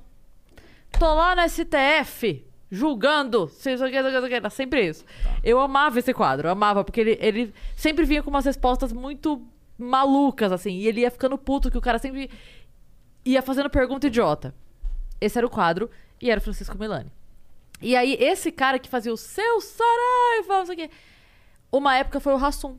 Mano. E aí, quando o Francisco Milani. Quando o Francisco Milani deixou a gente, infelizmente, o Rassum, um tempo depois, óbvio, né? Algum Ele trabalhou aqui depois, também, Francisco Milani? Não, tô brincando. Desculpa. Deixou a gente, ele morreu. Deixou pra a quem gente não conhece porque- é. morreu. Deus o tenha. E, e aí, um tempo depois, pra, na, na tentativa de voltar o quadro, botaram o Rassum. E eu- daí eu falei, Lele, você não tem cara de. Você é o seu Saraiva, o senhor por aqui. Você é o cara que. Seu Saraiva! Você não é o Saraiva. O Saraiva é puto. Você não é o puto. Ai, Desculpa, não tem foda. como. Você consegue imaginar o, o Rassum falando: Não, não tô aqui não. Tô lá na tua casa comendo tua mãe. Não, não é, não é ele. Eu consigo, na real. Eu consigo. Eu tenho essa percepção Nossa, de mas que não- ele. Ele pode. De que ele faria. Eu consigo. O Rassum, ele tem. É, não, ele fez, tem os vídeos dele fazendo, mas é porque eu vejo ele muito fofo, Aham. sabe? Muito. Alto astral, É, engraçado. Fala, cara, ele não ia falar isso. Ah, puto já tava desse jeito. sacramentado. Foi o Milani, é isso. Tem umas coisas que não se mexem. É, como é. quando saiu o Taz do CQC entrou o Dan Stuba, que não dava. Não dava. Putz, cara. Não dava. E o Dan é um ótimo colega, é um Sim. grande profissional, mas ele não era CQC. Sim. Ele não era pra estar ali. Não tinha o não- perfil exato, né? E, e o público tinha, pô, passei sete anos vendo com o Taz, com o Carequinha. Agora E ele era o cara da outro. raquete, afinal de contas. A galera já tinha uma. E é um puta de um ator, um puta de um colega, um puta cara legal, mas assim, o povo não conseguia comprar. É o Tom Hanks brasileiro, né? Pois é. Você acha que, que daria pra fazer um CQC hoje? Não, não acho não. Por quê? Porque o Brasil mudou muito. Primeira coisa, a gente não conseguiria chegar em nenhum político. Os políticos naquela época eram até meio burros, assim, porque eles ficavam tendo artimanhas para lidar com o CQC. Eles tinham pauta com os assessores deles. Os assessores tinham que ensiná-los quais eram as respostas legais. Porque nem todo mundo era como o Maluf e o Zé Dirceu, que sempre falavam com o CQC tinham boas respostas, né? Na hora ali, né? É, tinha uns que eram ótimos, tinham outros que eram péssimos, né? O Bolsonaro era um cara muito fácil de falar com o CQC. Ele falava muito bem, ele não se Muito. intimidava, ele aproveitava Vocês do deram CQC. um ultra palco pra ele, né? Desculpa. Então, aí- mas ele, é, ele- esses eram políticos que eram estudados, eles tinham um dom para saber falar com o CQC. E hoje o político simplesmente tiraria o CQC da plenária, do Senado, do Congresso. Não ia ter matéria, não ia o ter político nada. percebeu isso. O político não tem que prestar conta mais. É. O político presta conta se ele quiser. Do que Basta ele ver. quer. O, o- o- o- Bolsonaro, por exemplo, ele decidiu, ele não fala com a imprensa. Hum. O, o Bolsonaro tem os canais oficiais de transmissão de conteúdo dele, que são as lives dele, o cercadinho dele ali. E ok, ele percebeu isso, ele não precisa falar com a imprensa. A imprensa que precisa falar com o Bolsonaro. E eu não sei quantos anos os políticos, na época do CQC, ficaram é, perdendo o cabelo para ver como falar, como lidar, ser simpático com o CQC. Cara, é mais, mais fácil. Não deixa entrar. Tira. Descredencia ele do evento. A gente era credenciado, a gente estava ali porque a gente tinha um credenciamento. O que o povo não sabe é quando a gente estava no Congresso, a gente entrava, credenciava com o nosso nome, RG CPF, tinha um crachazinho, ficava no nosso bolso. Ninguém invadia nada. Quando eu fui no lançamento do livro do Zé Dirceu, eu estava credenciado. Não era o Na força sindical, a mesma coisa, a gente sempre foi credenciado. Por que credenciavam? Porque não queriam ficar mal na fita com a opinião pública, mas os tempos passaram e político não precisa mais falar com a população e nem com jornalista, muito menos jornalista. Então a gente não ia falar com político, o que a gente ia fazer? Celebridade. Celebridade não era o forte do CQC, aí era pânico. É. Pânico não É fazia bem verdade. celebridade. O nosso, bagan... o nosso negócio era fazer político, Uhum. que era muito foda. CQC não fazia bem celebridade. Você falou pânico. Acho que não fazia bem. Não, não, é que você falou O pânico CQ não fazia bem celebridade. Não, o CQC não fazia bem Eu não falei o pânico não fazia bem Não celebridade. falou, não. Eu Agora, falei. Eu acho. O A última. CQC Depois vocês voltam. Não fazia bem celebridade. Quem Depois fazia vocês era do pânico. Não, eu entendi o que você falou, tanto que eu te corrigi. Porque na segunda frase você falou. Na, na hora Você quer me você trocou. dispor com o Emílio, né? Talvez ela Caralho. esteja certa, talvez ela esteja Depois Talvez, vocês voltam talvez. e assistem essa. É que eu não escutei Você ouviu, Vitão? Não, tá bom. Depois vocês voltam essa. Tudo bem, depois vocês voltam esse trecho, você vai ver. Não precisa Tá. acreditar em mim. Não precisa mesmo. Depois vocês voltam lá. É, eu, a gente tem uma sessão de perguntas aqui. Não acredito. De Várias. público? Nossa, Não muito. acredito que a gente tem público. Então vamos lá. Viajantes, amo Primeiro vocês. de tudo, Zé Proença mandou 200 flowcoins e escreveu: Conheci o Rafa quando trabalhei na Band. Ele me surpreendeu com sua habilidade musical. Fui com a Cami e a Calabresa ao show dele no Tom Jazz e ele mandou muito, saudades dessa época. Um beijo pra você, pra Cris, pra Yas, que também é um puta talento musical. Bora fazer um som. Ô, Zé Proença. Ah, eu sei quem é o Zé Proença. Ele responde meus stories. A gente já fez um som junto, Ele é inclusive. legal. Beijos, Ele Zé é muito Proença. legal, eu conheço ele. Sabe quem é? Sei, lembro dele da Band. Ficamos muito bêbados em festas da Band.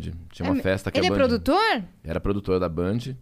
E a Band fazia uma festa chamada Festa do Seu João, que o Johnny Saad botava todas as afiliadas da Band no estacionamento e cada afiliada trazia uma iguaria da sua cidade. Então tinha barraca de pastel de Araguari, leitão na brasa de não sei o quê.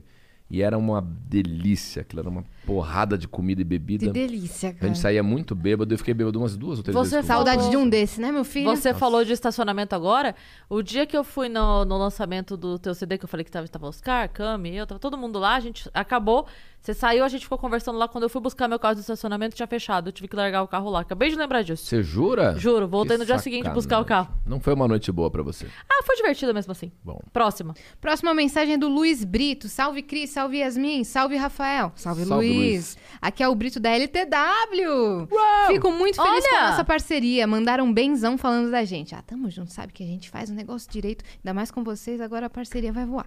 Estão todas convidadas para um churrasco lá em Idaiatuba também. Abraço. Olha aí. Vamos. Olha que, olha que nós Bora. vamos, hein? Olha, Olha, que... que- nós vamos Mas tem que mesmo. entender uma coisa, a Tem gente uma- gosta de, de prime rib, entendeu? Não é churrasco, não é espeto. O cara tem um Ah. negócio de investimento, entendeu? Nossa, Ah, pode Rafa. ser esse aí também. Por Eu mim quero- não tem problema. Eu Não. sou, eu sou a pessoa que come pão de alho no churrasco. Não, eu também, mas Eu como espetinho de é o cara da LTW tá convidando, eu, eu quero o quê? Avestruz, eu quero javali, o cara tem um negócio desse tamanho, eu quero isso. Ele está economizando e investindo dinheiro. Boi Mas Wang. é- ele pode ter o dinheiro que ele quiser, mas nenhum lugar faz uma maionese de churrasco como a minha. É, Caralho. Olha só aí. isso, é só isso que eu tenho para Olha dizer. aí. A minha maionese, sabe aquela maionese do churrasco? Aquela Jura? maionese? Tem salpicão? Você sabe Tem. fazer Não, mas, a não, mas a- no churrasco, a maionese pra botar no pão assim junto com a... O quê? Caralho. Tem uma frase Tu da tá Cris doido? que ficou marcada em mim, que é do primeiro dia que a gente se conheceu, que a galera chegou e falou assim: E aí, meninas, vamos ficar rico? Aí a Cris falou assim: convite pra ficar rico e pra churrasco, eu não nego. Então, Não é? ô Luiz, Você vê que em, você a- tem em Dayatuba. Não, e, o- e o do Luiz é convite 2022. pra, o do Luiz é convite pra ficar rico com churrasco. É as duas coisas. Imagina se a gente não vai, meu filho. É isso aí. Próxima mensagem do Cadu. Ele mandou 600 flocões. Cadu é rico, hein? Boa noite, Nave Vênus. Grande Rafael Cortez. Pra mim foi o melhor repórter do CQC. Você é foda, cara. Acho que se você tivesse investido mais no stand-up, sem dúvida alguma, seria um dos maiores do Brasil. Abraço, Yasmin e Cris. O programa tá cada dia melhor. Beijo, Cadu. Obrigada por bater cartão aqui nas nossas mensagens, cara. É, o Cadu É o é Cadu de mesmo. Londres, né? Agradeço Tem muito. mais uma, inclusive, Agradeço dele. muito ele. Muito legal. É, ele mandou mais 200 flo... mais 400 flocões depois disso e escreveu. Só pra não descontextualizar, eu não disse que o Cortez não era um dos grandes humoristas do Brasil. Eu quis dizer que se ele investisse mais, ele estaria ali entre os três maiores ou cinco maiores do país. Sou fã, Cortez. Abraço, cara. Caraca, Cadu, obrigado. Ele Será é mandou meu uma outra pai? mensagem Caraca, Cadu! só pra.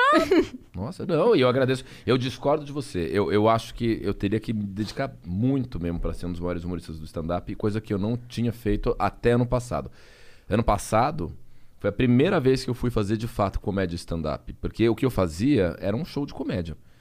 A Cris foi no meu show já, sabe que eh, eu sou um cara de interagir com a plateia, eh, de improvisar e de pegar situações ali. Um show meu de comédia, antes da pandemia, era uma experiência que se vivia entre a plateia presente ali e eu. Se gravasse aquilo e soltasse na internet, você não ia dar uma risada. Mas quem estava na plateia Se gostava divertiu. muito.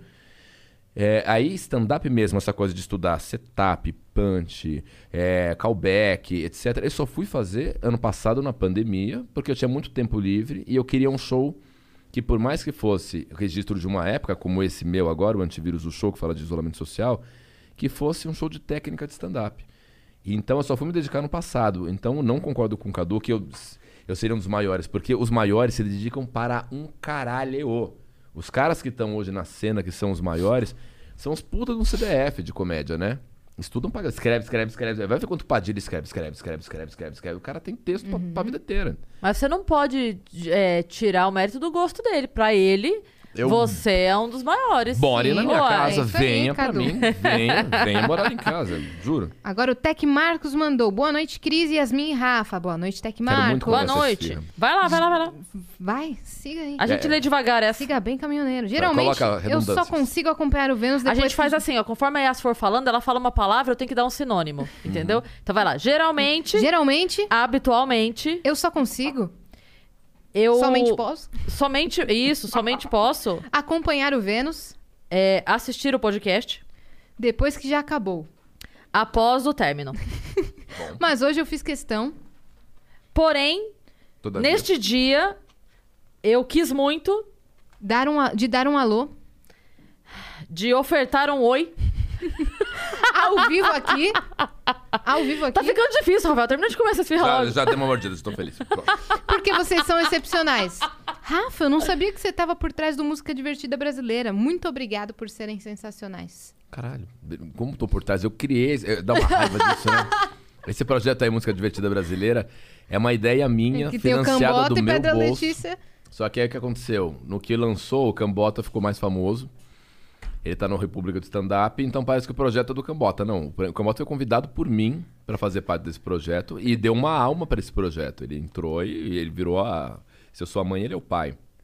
Infelizmente o projeto acabou porque o Cambota não tem mais tempo para nós no Música Divertida Brasileira. Ele, não tem, ele tem uma vida intergaláctica e ele não consegue mais fazer show com o MDB. Pois venha É. pra Vênus então, Então- já que você tem uma vida intergaláctica. É isso aí. Convidadíssimo. Já, já chamei. Perguntei pra ele quem eu tenho que subornar. Ele falou, eu mesmo. Falei, então tá bom. Ô, louco. E a Ellen, a Hel.Klimber, mandou Ela, tá- 200 ela tem até flocões. foto no perfil aqui. Tem, Dá e pra vou- pôr foto no- na plataforma. E vou dizer trincada, tu viu? Trincada, que isso? Caralho. Com um drink na mão. Com Como é que é drink isso? na mão. Salve Cris e As, Rafa e viajantes, apenas passando pra deixar meu suporte e dizer que o programa tá cada dia melhor. Adoro vocês, beijo grande diretamente de Paris. E Tamo uma carinha muito sorrindo. Ela mandou uma carinha com um baita sorriso, porque, claro, ela mora em Paris, então ela tem motivos pra estar com um baita sorriso. É isso. Um beijo. Um beijo. Como é que é beijo em, em francês? Não é. Não é? Bebês. É mesmo? Bebês? É? Não é. Tá, isso tu faz- Um beijo. Não? Não é. Um salve. This mix max. Boca é sabuche, né? Sabus. É, Sa- sab... sabuça? É bu... Bush. Bush. Fermez la bouche. Bouche. Cala a boca. Você viu que... que... Ó, Como é que é? Fermez la bouche. la bouche. Caralho, sabe o que eu sei falar? Que é muito foda. Il y a des gens qui savent exprimer la grandeur des sentiments. Então... Eu sei falar Carrefour. Espremer espinha? Carrefour. Eu sei falar... Abajur. Ratatouille. Ratatouille é muito bom. Edith Piaf. É muito bom. Como é que é, É, aquela merci. da Edith Piaf, que é a mais famosa lá, que foi do Presença de Anitta? Non. Ne me quitte pas. Ne me quitte pas. Deixa tu oublier. Achei que era Eu sei outra. Rectran. Voulez-vous coucher avec moi? Sim, toi. Muito bom. Então, Isso é muito legal. Aí uma vez fui É falar isso pro, pro gringo que era, que era francês, mas não sabia o que significava. Ele, você sabe o que isso significa? Eu falei, não. Falou, você quer dormir comigo? Eu falei, ah, tá, caralho. bom dia. Mas vou levar bacana. coucher. Aí ele, bom dia, é amanhã quando a gente acordar. É, bom. Eu falei, "Ah, não sabia. Então, cuidado aí, você vai falar com o Francisco. Cuidado com as palavras aí que É. a gente aprende. Eu posso te fazer uma pergunta de ordem pessoal que tem uma coisa me- chamando muita atenção em você desde que a gente começou. Caramba. é. Você tem um negócio meio pretinho aqui. Isso é uma pinta ou você tá com uma sujeira de esfirra de chocolate? Vê. Eu- ela tá com uma co- coisa de esfirra de chocolate. É agora que a galera me avisa, mano? Caralho, isso tá me chamando. É isso aí! Mas Mano! eu comi chocolate agora, então não, Não, faz. tá muito tempo, tá uns 25 minutos. Eu tô falando com você e com a sua pinta E de nin- chocolate. Não sei nada que você falou essa tarde. Me parece que É, foi legal. desculpa, é que eu faço uma pintinha de chocolate Não, pra mas ficar eu, um eu, eu, eu queria falar, será que eu dou um toque, que ela tem, tem uma pinta? O que vocês fariam? A pessoa tem um verde no dente, só que ela é a âncora do negócio. Tem duas âncoras. A, a- a âncora da, da, da lateral aqui tá com o negócio. A pessoa fala. Fala, lógico. Ah, já aconteceu do batom tá torto e a gente avisa, o batom tá torto. A, pessoa, a Bruna Luiz veio aqui, o cílio dela caiu no meio do negócio, ela O cílio colou. Ela abriu caiu? a cola. Cílio, cílio. Caralho. Ela abriu a cola, ela- passou, passou aqui, arrumou aqui. Eu falei, você quer mais dela? Não, aqui mesmo, ao foda. vivo, pra todo mundo ver arrumando o cílio. Arrumou com cartão de crédito Caralho. Black. E- e- É tem- verdade. Tem, tem desafios de fazer esse podcast, porque o fato de você ter botado a comida aqui me, me deixa muito mal. Não, então a gente encerra agora pra você poder Por comer. quê? Porque a, a questão da comida de graça, pra mim, ainda é um negócio. Eu fico muito. O lado pobre ainda... O meu lado pobre fala muito alto. O, o lado artista... Tipo, é, eu não quero mais comer, mas ela está aqui. Eu, Aham. eu fico assim, tipo, tá de graça, velho. Eu faço uma conta rápida assim, cada esfirra dessa aqui deve ser 2,50. O quê? Entendeu? Não. Quanto é? Mais caro? Mais barato, né? Mais? Mais caro? É uns oito conto cada uma. desse Porra, então eu falo Cê assim, tá de cara. brincadeira. Eu tenho Olha lá, 16 é, não é, conto Vitão? aqui. 8,90, não é isso? Ô, caramba. Não, é, e dependendo penso- do sabor, né? Uns 6, 7, 8. É, E eu tá falo, já tá, já tá de noite. Se eu como quatro, eu já jantei. Aí eu não tenho que sair pra comprar comida. Então eu fico pensando assim, isso me desconcentra. Eu falo, e tem frango catupiry que eu gosto. A gente Então embala mal. você, Rafa. Pode me faz ficar mal isso, isso aqui. Só que daí você você também quer falar, aí você não quer estar mastigando. É. Então é um grande dilema, né? É um grande que, dilema. Que difícil. E como eu tenho barba, Como eu não como eu fico esfirra? com farelo de farinha, assim. Ah, mas- É, aqui você tá sem também. barba, você tá muito diferente. Eu tô melhor agora, né? É porque Sim. esse é o cambota, ele é o outro. Mentira, tô brincando. Ah, tá. Quase que eu morri aqui agora. Mas teria sido incrível isso. Teria. Seria maravilhoso. Seria muito foda. Você tá bem diferente. Muito bom. Mas não Rafa, parece obrigada que você por tem ter 44 vindo. anos. Puta, obrigado. Olha, já acabou? Já Olha, acabou. Foi tão legal. Juro Infelizmente Deus. acabou. Mas agora a gente vai descer pra você conhecer o estúdio novo. Quero conhecer. E vou deixar aqui um beijo pra vocês, agradecer. Esse é um podcast muito legal. Tá todo mundo falando dele. E você, quando me convidou, eu- qual foi a minha resistência em vir? Nenhuma. Falei, lógico, vamos. Não, ele- na verdade você falou ontem. Posso? Vamos. Vai ter esfirra? Vou. Nossa. Eu nem sabia que teria esfirra, teria era narguile, que teria álcool gel e copo da Carner Engenharia. Que, inclusive, ó, vigas estruturais, nós conhecemos. Para de fazer Tá. patrocínio de graça aqui. Acabei, ó, vigas estruturais, espigas. Eu nem sei Aqui. É sobre o que que é, mas tá aí. LTW, consulte, é isso aí. Agora, é, o que que eu ia falar? Você vai lançar o seu canal, a galera pode te seguir pelo Instagram pra ficar de olho em quando começa o seu podcast. Podcast, é isso? é. O meu canal segue ativo, É. é, o. é, ele chamava Love Treta, agora é Rafael Cortez. Vai lá no YouTube, Rafael Cortez, tá lá. Inclusive lá tá o Antivírus o Show, o meu solo de stand-up que só fala de isolamento social. Dá uma moral, É. assiste, compartilha, chama a galera. Vamos tentar chegar em 100 mil views. E ano passado 70. você tava fazendo algum quadro musical. O que, que era que você tava fazendo? Quadro musical? Não eu fazia era? várias lives. Não é live, live show, uma coisa assim? Ah, eu fazia um talk show. Ai, é um dos projetos que a pandemia matou. Mas era bem legal, vi lá vários convidados. The Live Show foi um talk show que eu fazia dentro de faculdade, onde os alunos da faculdade me ajudavam a produzir o programa. Sensacional. E a gente levou 14 convidados muito legais. E a gente teria ido pra TV aberta se não fosse o início da pandemia. A pandemia matou porque é um projeto que envolve aglomeração. Então, basicamente, eu tô focado agora em retomar o meu canal no YouTube. Lá vai ter o Love Treta Podcast, em breve, que eu vou fazer. E na paralela, tô gravando um disco de MPB com minhas composições, dirigido pelo Pedro Mariano. Que Nossa! Oi?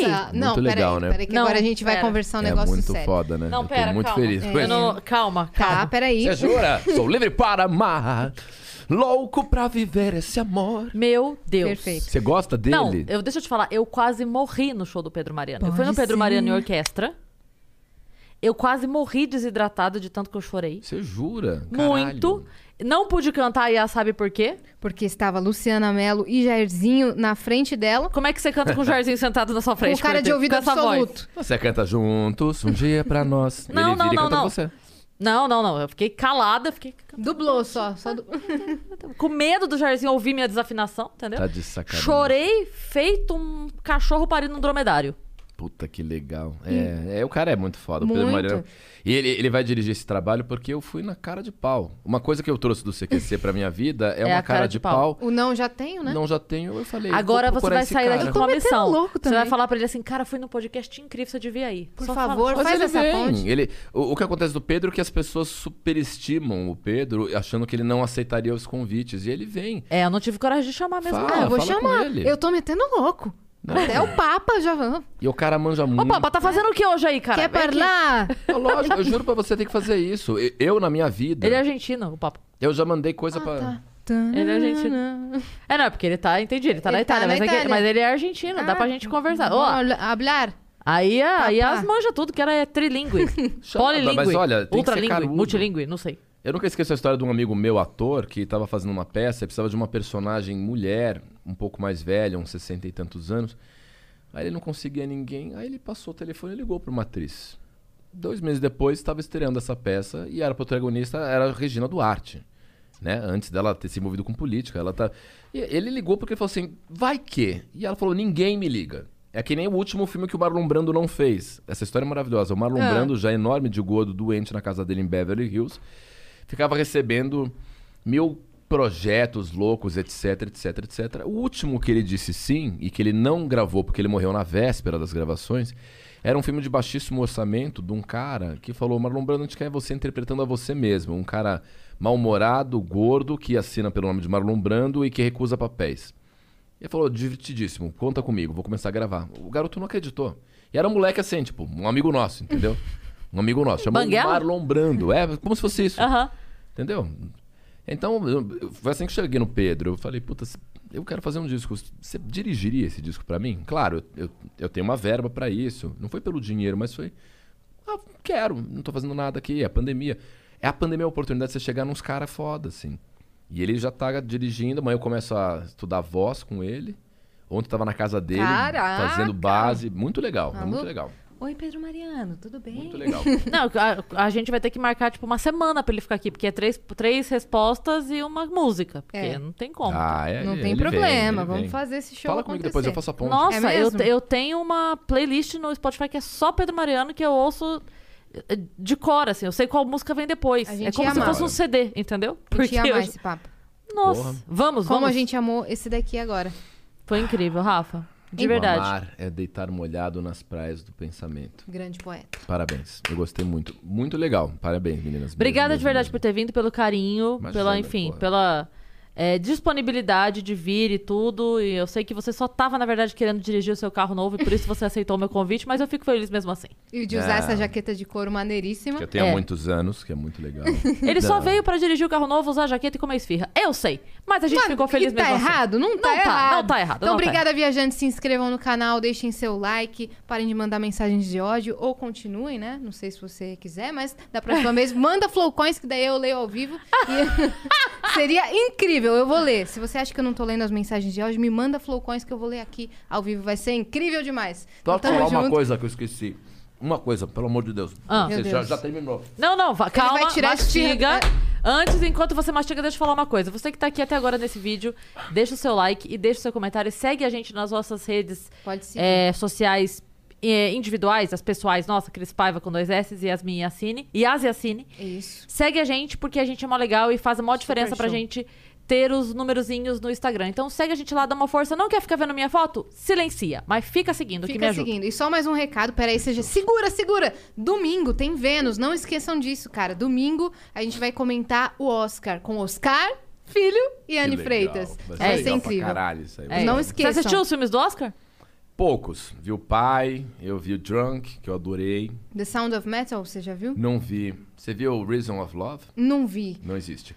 É... Você pode, você pode mandar as suas. Ainda bem que ela foi sincera, mas se ela fala vi. É É, você pode mandar suas considerações no domingo que a gente bota ao vivo, tá bom? Cara, bom. que legal. Vai Show. ser demais esse aí, hein? Vai. Chamaram pessoas muito boas. É eu adoro a Anne e o Oscar. Então, Agora, o que estava acontecendo? Vocês estavam encerrando, eu estava esquecendo de falar uma coisa. É, posso falar para essa câmera aqui? Pode, Pode, pode.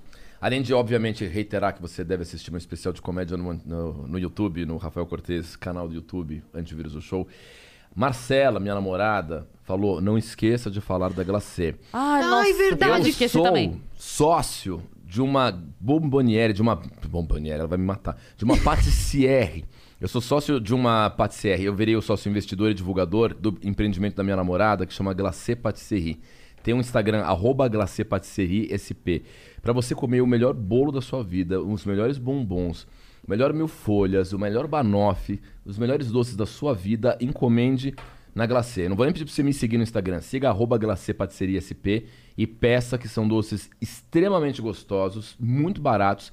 E você nunca vai comer um doce mais gostoso que isso. E a vantagem, eu não ponho a mão nisso. Até porque eu não lavo. É só a Marcela que Ma- faz e a tudo. boca? Ah, eu como todos, mas inclusive a Marcela. É, Então coma. os- não a Marcela, a Glacê. Coma os doces da Glacê. Ainda bem que agora você não Se confundiu. se Ainda bem que confundiu. agora você não falou o contrário. E Marcela, Nossa. que vem o nosso apelo. Nós adoramos doces É isso. aqui no Vênus. Assim que a Então, gente receber, a gente vai contar se é bom mesmo. É, tá bom, Marcela? Beijo, viajantes! Tchau.